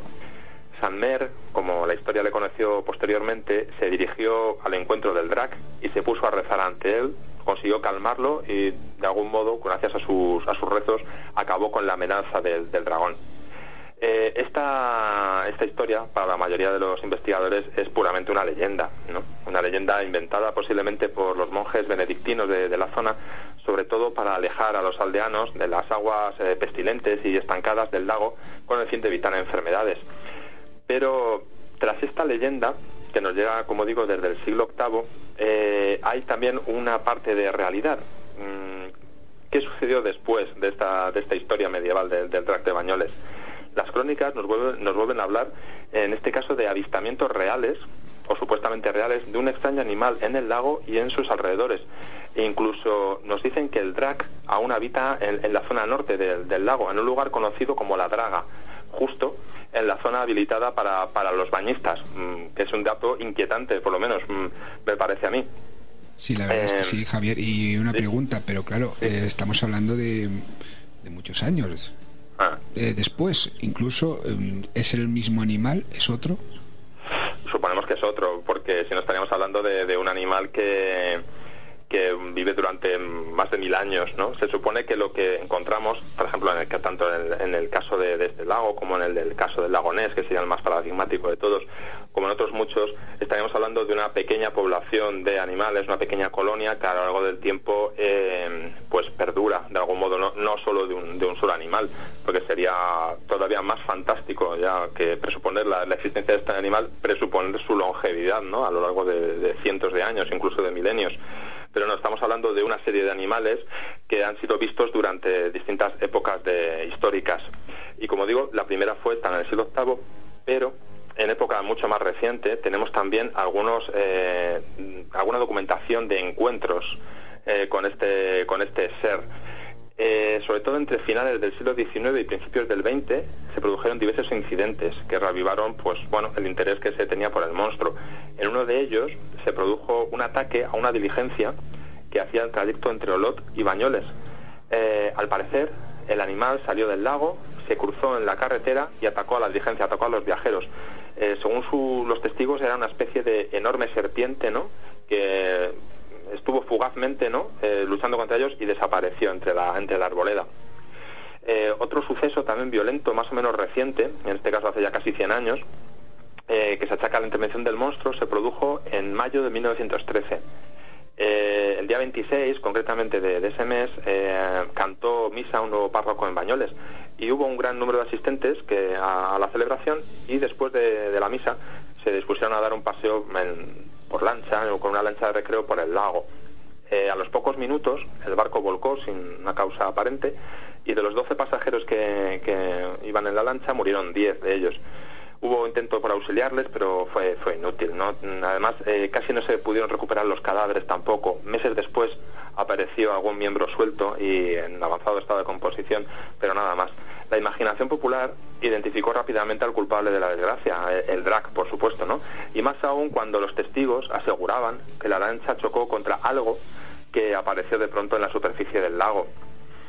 Nunca posiblemente sabremos qué, sucedió en este caso, ¿no? Pero un incidente similar se produjo muchos años después, concretamente en 1998, otro terrible naufragio, y en este caso eh, fue el protagonista fue la Oca, que es un, barco de recreo que, realiza una, travesía eh, turística por, por, el lago, que zarpó del embarcadero de, de, la laguna con un grupo de jubilados franceses a bordo, concretamente 141 jubilados franceses que estaban realizando una visita al lugar.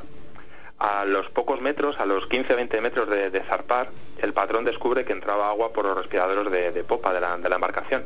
Quiso volver rápidamente, pero en tan solo dos minutos el barco se hundió completamente, muriendo 20 personas de, los que estaban, los que estaban a bordo.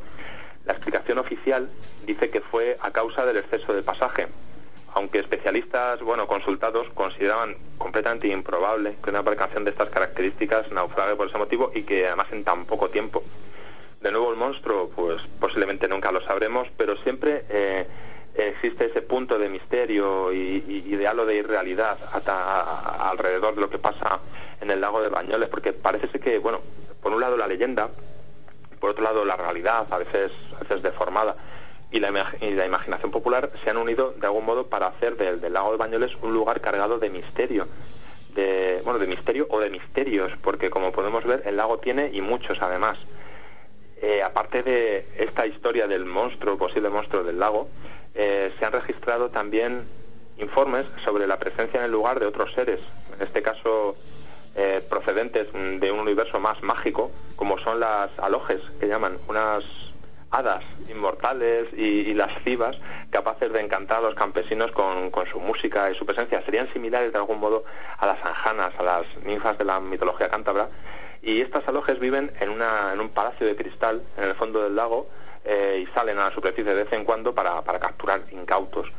O otro misterio que también está al lado, eh, alrededor del, del, lago de Bañoles, que es, el, es un caso conocido, el de los niños verdes de, de Banjos, eh, que supongo que nos sonará a más de, a más de uno. Es un caso muy investigado por, por Jacques Bergier, entre otros, que muy conocido, pero si, si os parece lo recordamos brevemente un poco también. Sí, claro, por supuesto. Pues eh, nos remontamos a finales del siglo XIX, al año 1887. Entonces, cerca de una población llamada Banjos, que han querido relacionar con Bañoles, eh, un grupo de campesinos vio cómo aparecían, salían de una cueva un niño y una niña de color verdoso. Eh, vestían ropas extrañas, hablaban un idioma mm, desconocido y tenían un aspecto mm, físico extraño. Eran como personas de raza negra, de color verdoso, pero con ojos celestes y, rasgados, como si fueran orientales. Posteriores estudios que les hicieron eh, comprobaron que no tenían páncreas, que tenían un solo pulmón, es decir, tenían una constitución fisiológica diferente al, al resto de los humanos, ¿no? no comían, solamente comían judías verdes y guisantes, y de los dos, bueno, el niño falleció muy pronto y la niña sobrevivió algunos años más trabajando como sirvienta en, casa de un juez que les, que les acogió. Eh, con el tiempo la niña logró comunicarse con, con, la gente y aseguró que venía, que procedían ella y su, su hermano de un mundo, de un intraterrestre, eh, y que en ese mundo, bueno, pues disponían, eh, comentaba un poco cómo era, disponían de esferas luminosas artificiales que les ayudaban a alumbrarse y al crecimiento de sus plantas, y que se había producido un maremoto en su mundo y habían conseguido escapar por una cueva, una cueva cercana y con ella habían salido al exterior. La historia, la verdad es que tiene muchas papeletas para ser falsa, porque el pueblo de Banjos no existe, hay poblaciones con nombres similares, pero lo que ocurre es que un, un autor español que firmaba con un seudónimo a Hitor Andarrieta en la revista Más Allá en el año 90 eh, fue el que explicó que la, versión de Banjos era en realidad eh, Bañolas. Y de ahí bueno pues el interés de traerlo ahora a colación en este caso de los misterios del lago. Pero junto a todos estos misterios, también se han producido en el lago desapariciones extrañas de, personas, ya digo, en extrañas circunstancias, e incluso de objetos de gran tamaño, como es el caso de objetos de gran tamaño, como es el caso de aviones, por ejemplo, durante la Guerra Civil Española eh, se perdió en el lago un Katiuska ruso, del que solo se pudo recuperar el motor eh, a finales de los años 80, nada más. Todo el resto del, avión había desaparecido. Los científicos atribuyen estos sucesos a, la presencia de ácidos corrosivos en las aguas, ¿no? Sin embargo, mm, a pesar de esta cualidad corrosiva, muchos bañistas se siguen sumergiendo casi a diario los fines de semana en sus aguas sin que se haya detectado ningún problema de salud. Pero el lago, además de todo esto, tiene eh, siempre hay muchos reportes eh, casi cada año o cada muy poco tiempo de apariciones de luces fantasmales en, la superficie, de ovnis también eh, que se han visto en la zona de extrañas corrientes submarinas, de enormes fosas conectadas con otros lagos. Eh, incluso algunos científicos relacionan, algunos geólogos relacionan la supuesta capacidad de esta, de esta laguna que tiene como anunciadora de terremotos y de otras catástrofes naturales, pues eh, cambia su coloración y la turbiedad de, sus aguas y supuestamente estaría conectada con el centro de la Tierra. En cualquier caso, eh, tras todos estos misterios, y volviendo un poco al tema del, monstruo, del drag de, Bañoles, se esconde la pregunta del, del millón, que era un poco también lo que me estabais comentando al principio, si se trataría solo de un monstruo, si son varios. Eh, un poco eh, la pregunta sería si es viable la existencia de estos monstruos en un lugar como, como es el lago de Bañoles. Mm, la posible existencia de seres de gran tamaño como el drag evidentemente se enfrenta de entrada con la natural reticencia por parte de los científicos, eso sin, sin ninguna duda. Pero bueno, venciendo este entendible prejuicio inicial, algunos investigadores han querido dar un paso más y han intentado dar solución a la pregunta sobre esta viabilidad de la existencia de, una especie de estas características. Para ello tenemos que hablar de condiciones climáticas idóneas, de abundancia de comida y, de, por supuesto, y de lejanía con respecto a lugares poblados por el hombre. La pregunta clave es, por ejemplo, sería cuántos individuos deben existir para que una colonia de drags sea biológicamente posible y perdure a través del tiempo, ¿verdad? Pues eh, algunos biólogos opinan que el lago de Bañolas o incluso el lago que como digo es un poco el referente en toda esa materia, no es lo bastante grande o productivo como para albergar una, una biomasa eh, de comida que pueda mantener a una pequeña familia de criaturas de este tipo. En el caso del lago por ejemplo, esa falta de alimentos y de espacio podría paliarse en parte debido a su conexión con el mar con lo que, bueno, es posible que el animal podría estar solo de visita, por así decirlo, en, las aguas del lago y vivir habitualmente en el, en el océano. En el caso de Bañoles es una posibilidad, pero de momento se va a quedar sin aclaración, pues desde hace años la práctica del submarinismo está prohibida en el lago. No sabemos si por precaución, por la escasa visibilidad, por la turbidez de las aguas, o por preservar lo mejor posible el ecosistema del lugar, o por otras circunstancias que se nos escapan a nuestro conocimiento. En cualquier caso, la respuesta a la viabilidad de esta supuesta existencia de colonias de monstruos en espacios pequeños eh, la dieron en un artículo publicado hace ya unos años, en el año 72, dos científicos del Instituto Bedford de Oceanografía en Canadá, Sheldon y Kerr, que basaban su trabajo en el lago Ness y eh, suponían eh, que la masa de comida, los peces, fundamentalmente era estable y que el tamaño de los monstruos debía ser considerable, según los testimonios recogidos pues, a lo largo de los años. Tras muchos cálculos, concluyeron que la población de Nesis, en este caso, estaría compuesta por entre 10 y 20 individuos de aproximadamente 1.500 kilos de peso medio y unos 8 metros de longitud. Todo esto hipotéticamente hablando, claro. Así que si eh, trasladamos los datos, entre 10 y 20 drags en bañoles explicarían muchos misterios que se esconden bajo, bajo las aguas de nuestro lago. Lo que ocurre es que tal cantidad de ejemplares hubieran producido sin dudas un mayor número de encuentros que los que se han registrado hasta la fecha, como se ocurre en el caso del lagonés. Y no olvidemos tampoco que la posible conexión del lago con el Mediterráneo no es muy sostenible. El mar se encuentra a aproximadamente unos 40 kilómetros del lago y no se conocen reportes de, serpientes marinas frente a las costas del litoral catalán, al menos de momento. Pero a pesar de estos datos, para algunos investigadores, como es el caso de Josep Guijarro, eh, nos encontraríamos hasta ante la posible existencia, según el de un Tanistrofeus. Se ha atrevido a dar incluso el nombre del, animal. Que es, un gran reptil desaparecido en el Triásico que disponía de un, largo cuello de hasta 3 metros y se alimentaba de, peces. Un ser que podría corresponderse con la descripción que se suele hacer del drag, del dragón, eh, un gran reptil vegetariano que vive la mayor parte del tiempo en el agua y que en superficie se desplaza a, cuatro patas. En definitiva, y, bueno, ya para terminar, pues nos encontramos ante un lugar tradicionalmente mágico y anómalo, lleno de misterios, de leyendas y de enigmas por, por resolver, en el que la existencia o no del DRAC no sería sino la guinda del pastel del misterio que rodea realmente al lago de Bañoles. Pues la verdad es que la sección tiene un buen nombre, Crónicas Criptozoológicas, porque es un cronista estupendo, Javier Resines. Darla, bueno, felicidades, Javier, ha tenido muy buena acogida esta sección y bueno, continúa con ella y suerte. Bueno, ahí tenemos el drag de Bañolas eh, al detalle, ¿no? Lo que se conoce, la historia y las posibilidades y todo muy bien esquematizado. Muchísimas gracias, Javier Resines, Crónicas gracias a vosotros. Criptozoológicas y hasta la próxima, ¿no? Hasta la próxima. Un abrazo, nos, vemos, pronto. Adiós. Venga, un abrazo. Hasta luego.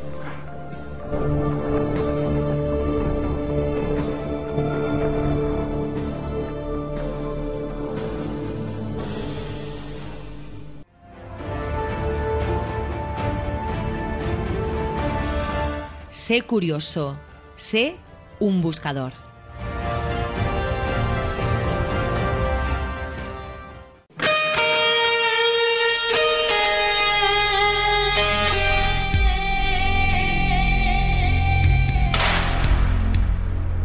Y ahora, Yolanda, tenemos el estreno, bueno, no sé si decir estreno o reestreno de una sección, se llama Historias de la Historia, la antigua conspirando que es gerundio. Ah, ¿y quién nos trae esta sección? ¿La misma persona que nos la traía antaño? Bueno, la misma persona, el mismo nombre es José María Ibáñez, pero la misma persona no porque ya ha evolucionado en estos días, ¿no? José María, muy buenas. Muy buenas. Que hoy lo tenemos en el estudio. Sí, hoy es un hecho importante, ¿no? Hombre, a mí me, da, me hace mucha alegría, ¿no? Porque no es lo mismo una conexión telefónica que estar que estar ahí rodeado. Da, da, otro no sé hasta incluso te sientes mucho más cómodo no claro pues estás viendo la cara de susto lo que tienes delante tienes al lado. Me, miras a mí gracias. A que sea yo voy mirando. Eh, hay gente que decía es que vais a dejar conspirando que es gerundio de lado y no. Tú en historias de la historia vas a seguir hablando más o menos de temas similares pero quizás para ampliar un poco el espectro de temas a tratar has denominado historias de la historia. Sí, es un poco, mm, por ejemplo, el tema, eh, este tema del que vamos a hablar ahora es conspiranoico total, mm. pero pueden haber temas, no sé, de simbología, que no tienen nada que ver con la conspiración, pero que sí que son pues estas historias de la historia que no ves en los libros de historia, ¿no? Por ejemplo, mm. alguna leyenda urbana curiosa, eh, en fin, un poco de todo, porque sabemos que hay de todo, como que hay de todo, pues, temas curiosos, habrá conspiraciones, habrá también algún fenómeno paranormal extraño o algo que haya sido tachado de fenómeno paranormal y que al final no lo haya sido. En fin, noticias curiosas, un poco aquello que nos salen en las revistas de, gran tiraje. Y lo que siempre haces es tirar del hilo, ¿no? Intentar hilar mucho sobre estos temas que la gente, pues luego eso le interesa, ¿no? Porque la mayoría de ellos se acercan a los misterios para buscar y para escuchar precisamente a personas como tú. Y en esta primera sección, ¿qué nos traes, José María? Pues algo que tiene muy poco de paranormal, ¿Mm? Porque titular, lo podemos titular Misteriosas muertes en el Hospital Naval de Bethesda. Uno diría, bueno, ¿qué pasa? Que es un sitio de estos donde ocurren cosas, no, cosas raras, no, han ocurrido cosas muy reales. ¿Mm? Eh, y este, por eso os decía antes que este sí que se podría entrar dentro de, de una conspiración pura y dura, además de gente muy conocida. ¿Y qué gente? Hombre, mira, podríamos empezar, por ejemplo, y creo que mm, los oyentes de vuestro programa pues se acordarán de un personaje como el secretario de la Marina de Estados Unidos, James Forrestal. ¿Mm? James Forrestal, para todos aquellos amantes del fenómeno OVNI, recordaremos que formó parte del, famoso MJ-12, el Majestic 12, aquella comisión, en fin, para el estudio de si realmente era verdad o no el fenómeno OVNI. Pues bien, este señor, mm, según la, prensa y según investigaciones de la época, fue víctima de, una tremenda campaña de difamación pública que acabó mm, siendo acusado de estar mentalmente desequilibrado y entonces, eh, pese a su negativa, porque se encontraba, luego diremos, mm, las, las tres hipótesis que podían haber para que le sucediera esto, él se negó eh, totalmente a ser ingresado este, en este hospital. Eh, y nada más ingresar, un poco lo forzaron, ¿no? Y nada más ingresar en el hospital dijo que al día siguiente daría una rueda de prensa en el propio hospital para mm, contar cosas. Es decir, cómo se había orquestado toda esta conspiración a través de su persona. Curiosamente, aquella misma noche falleció. Eh, según oficialmente se comentó, se suicidó, o sea, se tiró por una ventana. Claro, aquí hay una pregunta que, es la primera que me hice. ¿Cómo puede ser que en un hospital de máxima seguridad, eh, ten en cuenta que estamos hablando del pabellón psiquiátrico, la ventana está abierta? Exacto. Un sexto piso encima. Sí, normalmente mm. las ventanas eh, están con barrotes. En fin, el caso es que se suicidó. Suicidó entre comillas, claro. Entonces, bueno, mm, a partir de ahí eh, entraron tres hipótesis, sobre todo tres hipótesis. Una de ellas era esto también salió en la prensa en su momento, incluso antes de que sucediera, que de alguna forma mm, eh, Forrestal lo que quería es decir la verdad del fenómeno ovni. Es decir, él eh, se ve que vio cosas, al parecer, eh, y era un poco, bueno, que de hecho, si os acordáis, él fue sustituido en el, Majestic, en el Majestic 12. En un momento él desapareció y pusieron a otro en su lugar. Bien, esta sería la primera hipótesis. La segunda hipótesis sería, y esto mm, creo que poca gente lo sabe, que detrás de los famosos viajes del almirante Byrd, estas expediciones que hizo al Polo Norte y al Polo Sur, donde él mm, explicó que tuvo una experiencia como si eh, el barco entrara dentro del, globo terráqueo, en fin, que vio cosas raras por allí, tampoco nos vamos a extender porque hay mucha información sobre este tema, pues esta sería la segunda hipótesis, que él realmente iba a hablar de lo que realmente pasó en la expedición del almirante Byrd. Y la tercera, que sería la más eh, parapolítica, por decirlo de alguna manera, y es que estaba totalmente en contra del establecimiento del Estado de Israel en Palestina. Es decir, tenía tres puntos importantes. Un gran amigo ya fallecido, Ismael Medina, que era un gran, un gran conspiranoico, por cierto, él me comentó que también dentro de su negativa al establecimiento del Estado de Israel, para él también quería denunciar un poco estos grandes poderes ocultos, estos grandes, grandes corporaciones y financieras que realmente estaban detrás de todos los gobiernos. de alguna forma, las tres hipótesis son buenas, lo que está claro que se lo cargaron. De alguna forma, este es quizá el más conocido de personaje que, que podemos hablar. Pero José María, un secretario de Defensa de Estados Unidos, mm. Eh, sabiendo cómo funciona el sistema y más en 1949, que es cuando fallece, ¿cómo anuncia que voy a decir algo importante esto es lo sabiendo cómo funciona el sistema? Esto es lo que me dijo Ismael Medina, el personaje este que comentaba antes, que realmente ahí pecó quizá de, de pardillo. Sí, de inocente. Claro, es que es curioso, ¿no? Mm. Sabiendo que si dices eso, pero bueno, pues lo más seguro es que no veas. Pero, pero fijaos bien, hay otro ejemplo más, más eh, por ejemplo, se cargaron a eh, presidente Kennedy y tú sabes que hay una filmación por ahí de cómo denunció él los poderes ocultos y esto lo hizo antes de de que se lo cargaran, lógicamente. Entonces, quiero decirte con todo esto que, bueno, que él a lo mejor se envalentonó, él a lo mejor dijo, pues mira, vais a ver ahora, voy a decir la verdad, que de hecho ya lo intentó decir antes, pero no sé por qué no lo dijo. Además, también dicen que por ahí corrían unos diarios, el diario de Forrestal, que no sé si es verdad o es mentira, pero estaba por ahí, se publicó también. En fin, el caso es que, por lo menos, lo del suicidio, mm, yo personalmente lo pongo totalmente en duda. Lo único cierto es que se murió. Eso está clarísimo. Seguimos. Porque de hecho hay, hay tres personajes. Eh, el siguiente es menos conocido.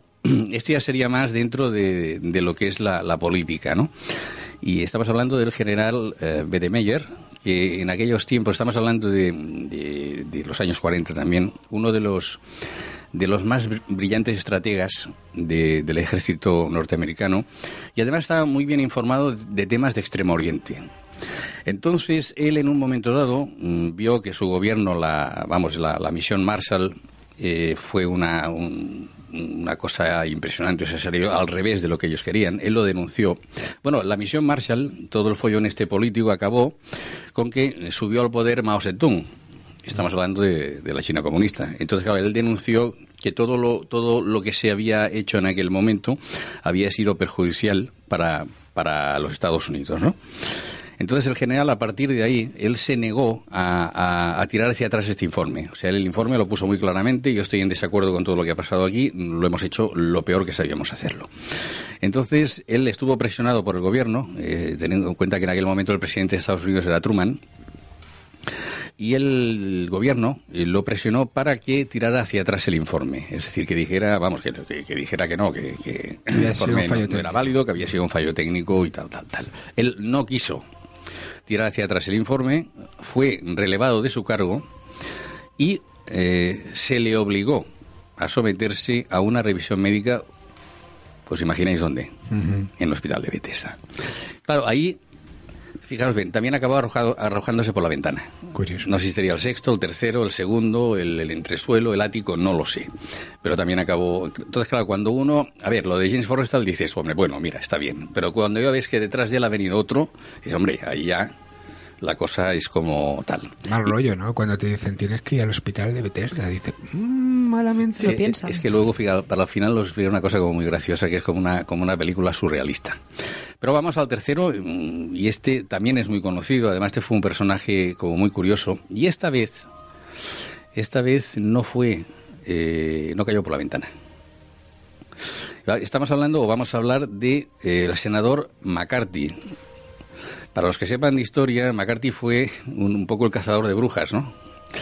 Eh, empezó a investigar, pues además fue elegido democráticamente el, propio presidente, montó la comisión para que él en aquello en aquellos tiempos era la, caza de brujas, a ver todos los comunistas que habían infiltrado en el gobierno, etcétera, etcétera, etcétera. y sobre todo que se aprovechó para quitarse mucha gente de medio. Exacto. Pero él lo que hizo es investigar. Él dio los nombres, los acusados eh, fueron sometidos a juicio por jueces demócratas, unos fueron eh, acusados y otros no, la gran mayoría sí.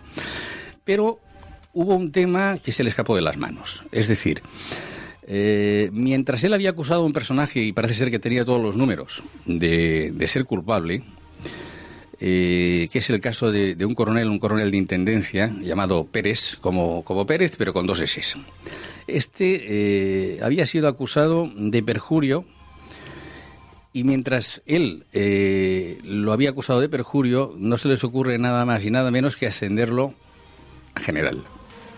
Es decir, no tan solo no lo acusan, sino que lo ascienden. Entonces, ¿él qué hizo? Él dijo, hombre, habló con el general, con el militar que lo había ascendido y le dijo, bueno, ¿cómo puede ser que una persona acusada de perjurio, acusada además de, de conspiración, etcétera, etcétera, lo hayáis ascendido? Claro, esto no gustó al propio presidente de Estados Unidos, en aquel momento era Eisenhower, que curiosamente había utilizado a McCarthy para poder acceder al poder. Pero claro, el poder ya sabemos cómo es, ¿no? Entonces, ¿qué hicieron? Pues nada, fuera, y esta vez sí, la policía lo cogió y se lo llevó directamente al hospital de Bethesda. Ahí ya no es aquello de vete para allí, te recomendamos, te forzamos un poco. No, no. Lo cogieron y se lo llevaron. Eh, para lógicamente para ser sometido a un examen mucho más profundo, porque decían que, claro, todo eso de la caza de brujas le había afectado mentalmente, curiosamente. Y en esta ocasión, pues no se cayó por la ventana. ¿Qué le ocurrió en esta ocasión? No, en esta ocasión sufrió una hepatitis no infecciosa. Vaya. Bien, curiosamente, la rueda de prensa, el cuerpo médico salió, y eso está escrito, y dijo que mm, este señor no padecía de hepatitis. Esta es la primera. La segunda, la familia exigió que se le hiciera una autopsia, porque no estaba de acuerdo, y se negaron a efectuar la autopsia y lo enterraron lo más rápidamente posible o lo incineraron, no lo sé, no está muy claro. Pero claro, el tema es... La verdad y entonces, es, que La, la, cosa curiosa y para reírse es que después de, de estos tres asesinatos, entre comillas, vamos, tampoco es, es, algo que ocurrió que, como, como, os decía antes, parece como una película de estas surrealistas de Pasolini o alguno de estas. Y es que el presidente Nixon, cuando abandonó la Casa Blanca, donde dejó de ser presidente, por todo lo que ya sabemos, casos Watergate y compañía, eh, estuvo en un de ingresar a Bethesda. De hecho, lo quisieron ingresar a Bethesda. Entonces, imaginaos la estampa, el, ejército, o el ejército, los políticos, intentando ingresarlo en Bethesda y él con su abogado y un cuerpo de guardias de seguridad encerrados en su rancho negándose a ir al hospital de Bethesda. ¿Por qué? Pues lógicamente porque Nixon sabía lo que pasaba si uno iba al hospital de Bethesda, ¿no? Y acabó, pues eso, estuvo años, tiempo, protegido por sus guardaespaldas en su rancho y allí no entraba ni salía nadie. Lógico. Claro, es que no es para menos. Claro, que Nixon pensaría, hombre, fui tonto con con cientos temas de política, pero ahí sí que no voy a ir. Que esto es casi, José María, como cuando en la mafia te dan un beso, ¿no? Para decir, bueno, ahí ya estás sentenciado casi, ¿no? Exactamente. Y también ocurrió un hecho, no sé si es verdad o no, mm. porque se ha escrito también sobre el tema, en Bethesda, que fue sobre, estaba implicado Kennedy, pero ya no con vida. No, eh, dicen que se lo llevaron allí y allí desapareció su cerebro, dicen. Sí, sí, pero vieron, uno dijo, dijo, que había visto en una camilla un, objeto que, contenía el cerebro. Exacto. Y estos son los temas que conocemos, porque el biógrafo de McCarthy, eh, que es el que dice en la biografía pues todo lo que le pasó, él, no, por desgracia, no cita nombres, pero sí que parece ser que hubieron tres o cuatro más, que quizá no tan conocidos, pero que también murieron misteriosamente en este hospital y yo creo que lo podríamos catalogar un poco como de edificio de Dakota, ¿no? es un edificio curioso. No, y sobre todo si eres alguien influente, sobre todo en aquella época entras, pero salir Imagínate, volando quizás. Cualquiera se vaya. Pues nada, pues muchísimas gracias eh, José María Ibáñez, mm. Historias de la Historia, esta primera entrega. Y nada, hasta la próxima. Hasta la próxima. Hasta la próxima. Hasta luego.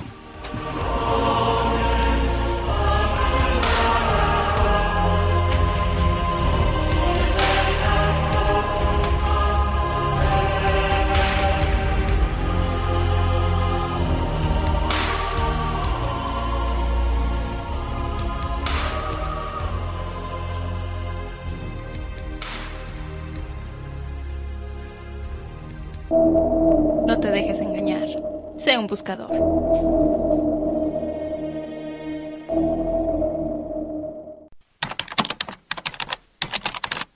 ¿Buscas respuestas?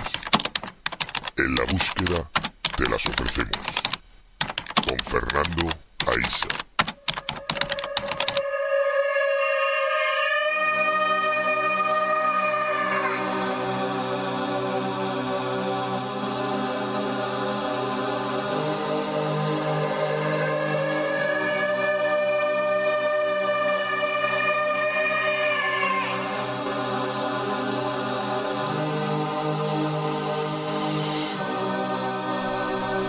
Noches, buscadores. Bienvenidos un día más a Buscas Respuestas.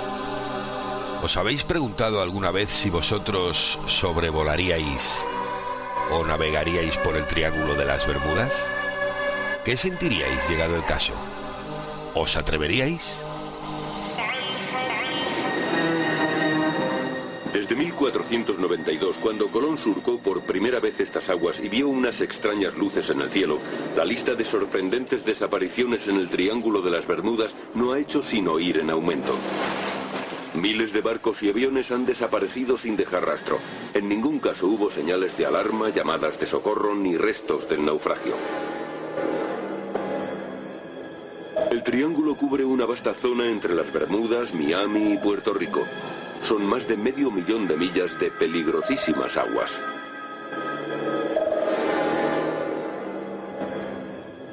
Huracanes, fuertes tormentas y un mar embravecido son los principales agentes mortales de la zona. Las condiciones meteorológicas pueden pasar de la calma al peligro en escasos minutos. Pero según el servicio de guardacostas, aproximadamente 120 buques al año desaparecen aquí sin dejar rastro. Son precisamente estas inexplicables desapariciones las que mantienen vivo el mito del Triángulo de las Bermudas.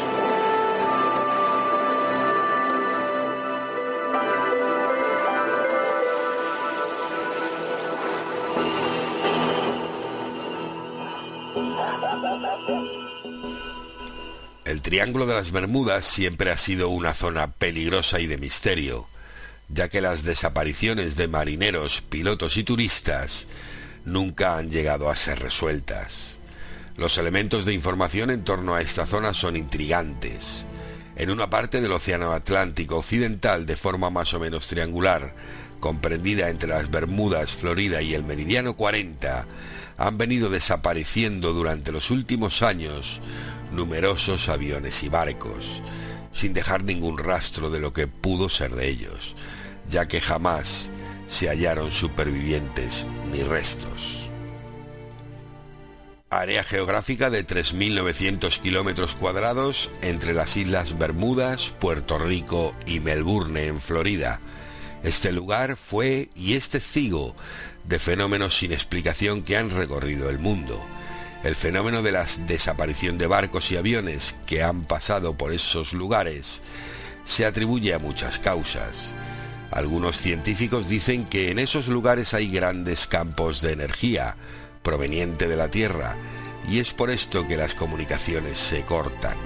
Otros fanáticos, en este caso de la ciencia ficción, piensan que el triángulo está relacionado ampliamente con criaturas extraterrestres y con el fenómeno ovni. En cambio, hay quienes piensan que en ese lugar se encuentra el portal que une esta dimensión con otra. Si esta teoría fuera cierta, las personas no son secuestradas, sino que son transportadas a otra dimensión. Otra teoría bastante extendida es que por esos lugares se encontraría la antigua Atlántida, una ciudad que supuestamente existió hace 5.000 años antes de Cristo, que era muy avanzada científicamente y desapareció misteriosamente. Nadie puede negar que este, un fenómeno extraño, sucede, ya que desde la mitad del siglo XX han desaparecido múltiples barcos y aviones, y algunos de ellos se han hecho muy conocidos como la desaparición del vuelo 19 en el año 1945. Para explicar este hecho hay algunas teorías y nosotros nos vamos a centrar en cuatro. La primera es de Jessup y Sanderson. En su libro El caso de los ovnis, que en el momento de su publicación obtuvo una excelente acogida por parte de curiosos y científicos, M.K. Jessup escribió que el desarrollo de nuestra era aeronáutica es de un gran interés para nuestros vecinos del espacio. Jessup, que fue autor de muy densa preparación científica, ponía en relación la frecuencia de avistamientos de ovnis en la zona de las Bermudas con, los con las misteriosas desapariciones que nos ocupan ahora. Aducía el científico en apoyo de su teoría que las perturbaciones electromagnéticas en el Triángulo de las Bermudas no son continuas, sino que se producen precisamente por la intervención, deseada o no, de las naves extraterrestres cuando llegan. Incluso puede que la procedencia de los ovnis no sea del espacio, sino de los fondos oceánicos. Abundando en esta última posibilidad y compartiendo en gran parte los argumentos de Jesús, Ivan Sanderson afirmó en su libro Los residentes invisibles que no es lógico pensar que toda la vida inteligente del planeta que habitamos se desenvuelva sobre la superficie seca. La segunda teoría habla de civilizaciones perdidas. En el año 1968, en el curso de unas investigaciones submarinas, el doctor J. Manson Valentine halló en la zona norte de Bimini, en las Bahamas, una enorme construcción que hoy se conoce con el nombre de El Camino o la Muralla. Se trata de, unas de unos imponentes bloques de granito dispuestos y ensamblados de tal manera que parecen formar plataformas, murallas o caminos. El afortunado descubridor describió así el hallazgo. Es un extenso pavimento de piedras lisas, rectangulares y poligonales de distinto tamaño y diverso grosor, que habían sido alineadas y diseñadas para formar una estructura armoniosa. Me pareció obvio que estas piedras habían permanecido sumergidas durante un largo periodo, a juzgar por los bordes de las más grandes, que se habían alisado y daban la impresión de almohadones o trozos de pan gigantescos. Algunas son totalmente rectangulares y en ocasiones forman cuadrados perfectos. Las piezas más grandes, que tienen un largo de 3 o 4 metros y algunas hasta 5, están colocadas a menudo a lo ancho de las avenidas situadas en forma paralela, mientras que las más pequeñas forman pavimentos a modo de mosaicos y cubren áreas más amplias. Las avenidas compuestas por las piedras, aparentemente calzadas, son paralelas y de bordes rectos, la más larga está constituida por una serie doble sujeta en los extremos por piezas verticales.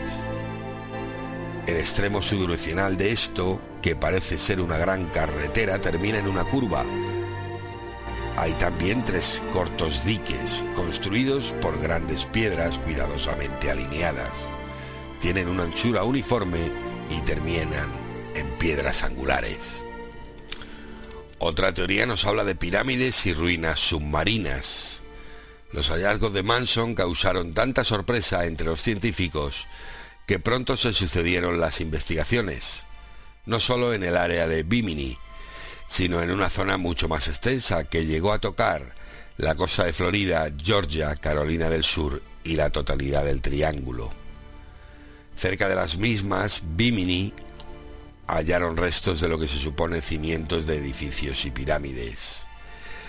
Una de estas formaciones mide 56 por 42 metros y se asemeja a la mitad superior de una gran pirámide. También en México, frente a las costas del Yucatán, se descubrieron unas vías terrestres que arrancando desde la playa se sumergen en línea recta en el mar camino hacia quién sabe qué localidades submarinas desconocidas. En las proximidades de Cayo Largo se localizó una especie de muralla o camino que discurre a lo largo de un acantilado por las cumbres del mismo. Restos similares se hallaron también en otros muchos lugares. No se puede evitar, ni tampoco habría por qué hacerlo, que los descubrimientos mencionados, tan numerosos en aquella zona del Atlántico, trajeran a la memoria de los estudiosos el recuerdo siempre vivo de la mítica Atlántida y el deseo de relacionarlos con ella. Otra teoría, la cuarta, nos habla de misteriosas fuerzas ocultas en el fondo marino. El hallazgo en los fondos marinos de lo que pudo ser una avanzada civilización en tiempos remotos, corroborado con otros descubrimientos en distintos lugares del planeta, en muchos de los cuales es evidente la huella destructora de una energía solamente comparable en potencia a la energía atómica, hacen pensar en la posibilidad de que esa fuerza tremenda se encuentre sumergida en el fondo del mar y, permanezca todavía activa al cabo de milenios. Esta hipótesis se basa en la constante producción de erupciones volcánicas subterráneas, es concebible que a causa de las grandes presiones y profundidades de las geosinclinales bajo el Atlántico, las erupciones de esta zona de las Bermudas sean bastante diferentes de las que crearon los atolones del Pacífico. Tal vez habrán fisuras en las profundidades inexploradas, entonces la descomunal presión creada por los gases calientes del núcleo terrestre expulsaría restos de un material radioactivo densamente magnético, distinto de todo lo conocido por el hombre. Ese material se movería a una velocidad tremenda, como un cohete con combustible líquido. Al romper la superficie del agua, lo mismo que un proyectil Polaris, actuaría como un potente rayo cósmico en sus intentos de cambiar su equilibrio de electrones.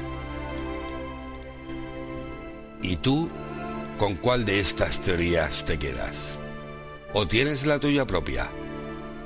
Hasta la semana que viene, buscadores.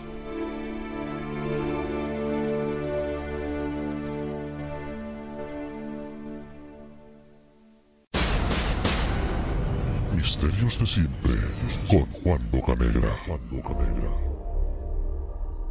Eh, bienvenidos a esta edición del clásico programa de radio Misterios de siempre.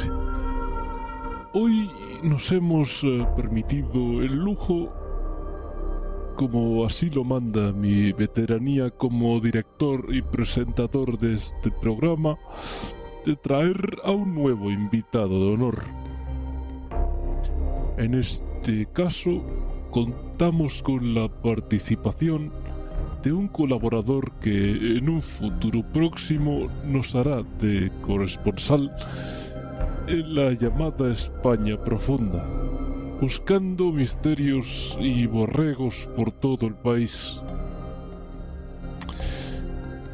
Y ahora, sin más dilación que la esperada por los fervientes seguidores de esta refrescante sección, me dispongo a, presentar a mi invitado, el señor John Tenebros investigador de cosas raras, casos paranormales y misterios. muchas gracias por acudir a Misterios de siempre, señor Tenebroso. Tengo entendido que habla un español fluido, ¿no es así? Gracias a usted, Mr. Negromouth, por invitarme a formar parte de su programa. Sí, sí, de hecho, mi abuela era español, de Córdoba. Eh, vaya, eh, me parece un detalle muy interesante, ciertamente. Y dígame, John, si me permite llamarle John, ¿qué le ha traído a España? Pues verá, hace más o menos un año publiqué un libro llamado Lo esotérico y la madre que lo parido, publicado por una editorial de Massachusetts, donde hacía un recorrido por el misterio y lo paranormal en mi país. El libro fue presentado frente a una multitud de diez personas en una feria muy conocido en Barcelona. Pues eh, fue en esa weird meeting eh, que me encontré un individuo extraña que me enseñó una, lista de lugares misteriosos de España. Y decidí lanzarme a la aventura para investigar sucesos extraños y estrambóticos. Ciertamente, diez personas son una multitud, como las que recorren las bibliotecas del país abarrotadas de fervientes lectores. Sin duda. Y dígame, ¿por qué eligió Misterios de siempre? Cuando todo el mundo sabe que nos encontramos en un momento de desencanto con el mundillo del misterio y lo paranormal. Sinceramente, señor Mouth, lo paranormal es el king indiscutible en nuestro país, especialmente en these tiempos de crisis que corren. Y si no, miren cuánta gente pegada a la tienda está, y a los astrólogas de la madrugada.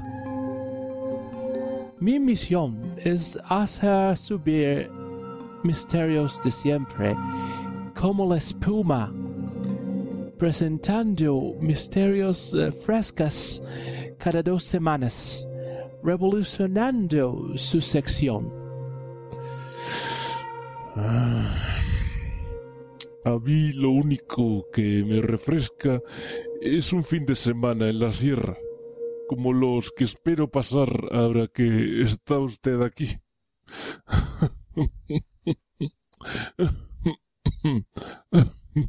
Disculpe. Esta entrevista ha sido patrocinada por Stop Alien Apps. Stop Alien Apps, el gorro antiabducciones para protegerte de alienígenas gorrones.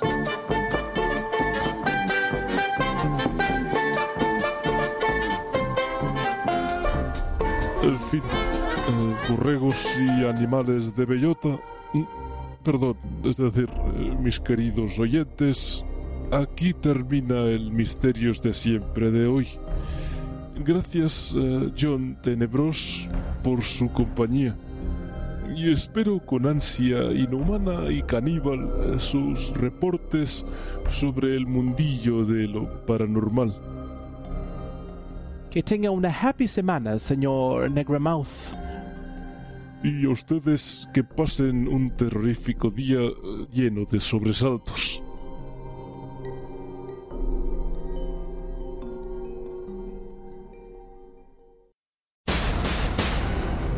Misterios de siempre con Juan Bocanegra. Juan Bocanegra.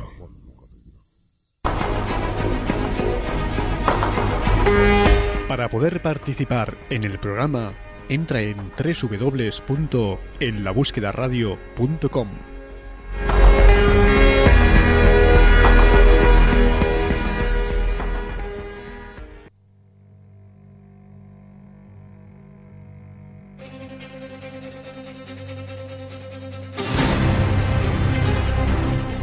Y bueno, ya por desgracia se acaba el programa de hoy. Eh, Yolanda, por favor, eh, que se escucha mucho las teclas. ¿Qué estás haciendo? Pues estaba comunicándome a través de Facebook con nuestros buscadores, José Antonio. Tranquilo. siempre decimos que estamos las 24 horas eh, comunicándonos y yo creo que la verdad que la gente que se pone en contacto con nosotros a través de todas las vías de comunicación del programa, pues eh, sabe que es verdad, ¿no? Y ya, pero ahora tenemos que despedir el programa, que ya han pasado estas dos horas intensas y ya nos vamos a ir preparando el programa de la semana que viene. Además, hoy vamos un poco justitos de tiempo, no nos va a dar tiempo de, de leer los comentarios de nuestros buscadores. Prometemos que la semana que viene los leeremos todos y daros las gracias por aguantarnos estas dos horas que debe de ser terrible. ¿Debe ser terrible para quién? Para nuestros buscadores. ¿Por qué? Porque sí, porque tiene que ser, vamos, lleva para aguantarme yo a mí misma ya me las veo negras, como para que me aguanten los demás. Dios, ahora me vas a poner reflexivo. Voy a poner muy reflexivo. Ponme metálica, Carlos, por favor. Es que si no, no, no me pongo reflexivo. Vale, eh, pues, eh, y eso que dices es muy profundo, Yolanda. ¿Qué es eso de aguantar? ¿Qué entiendes tú por aguantar? Yo aguantar, pues, pues aguantarme a mí misma, pero tú sabes lo que... Bueno, no, no, hace falta que te, no, hace falta que te expliques, pero es que, es que pero es muy interesante lo que dices, ¿verdad? ¿A dónde quieres llegar, José Antonio? Pues que, que te acabo de hacer una consulta y me tienes que dar 500 euros, o la voluntad, mínima 600. Uy, te estás pasando. Bueno, es que uno de tanto ver cosas, pues aprende. Nos vamos a ir. Que nos conocemos. Sí, sí, te digo yo que sí. Pues eh, nos vamos a ir. Sí, queridos buscadores, os recordamos que la semana que viene leeremos todos vuestros comentarios porque hoy vamos justitos de tiempo. Muchísimas gracias por estar ahí y nos vemos, nos oímos, nos escuchamos la semana que viene en la búsqueda. Hasta la semana que viene.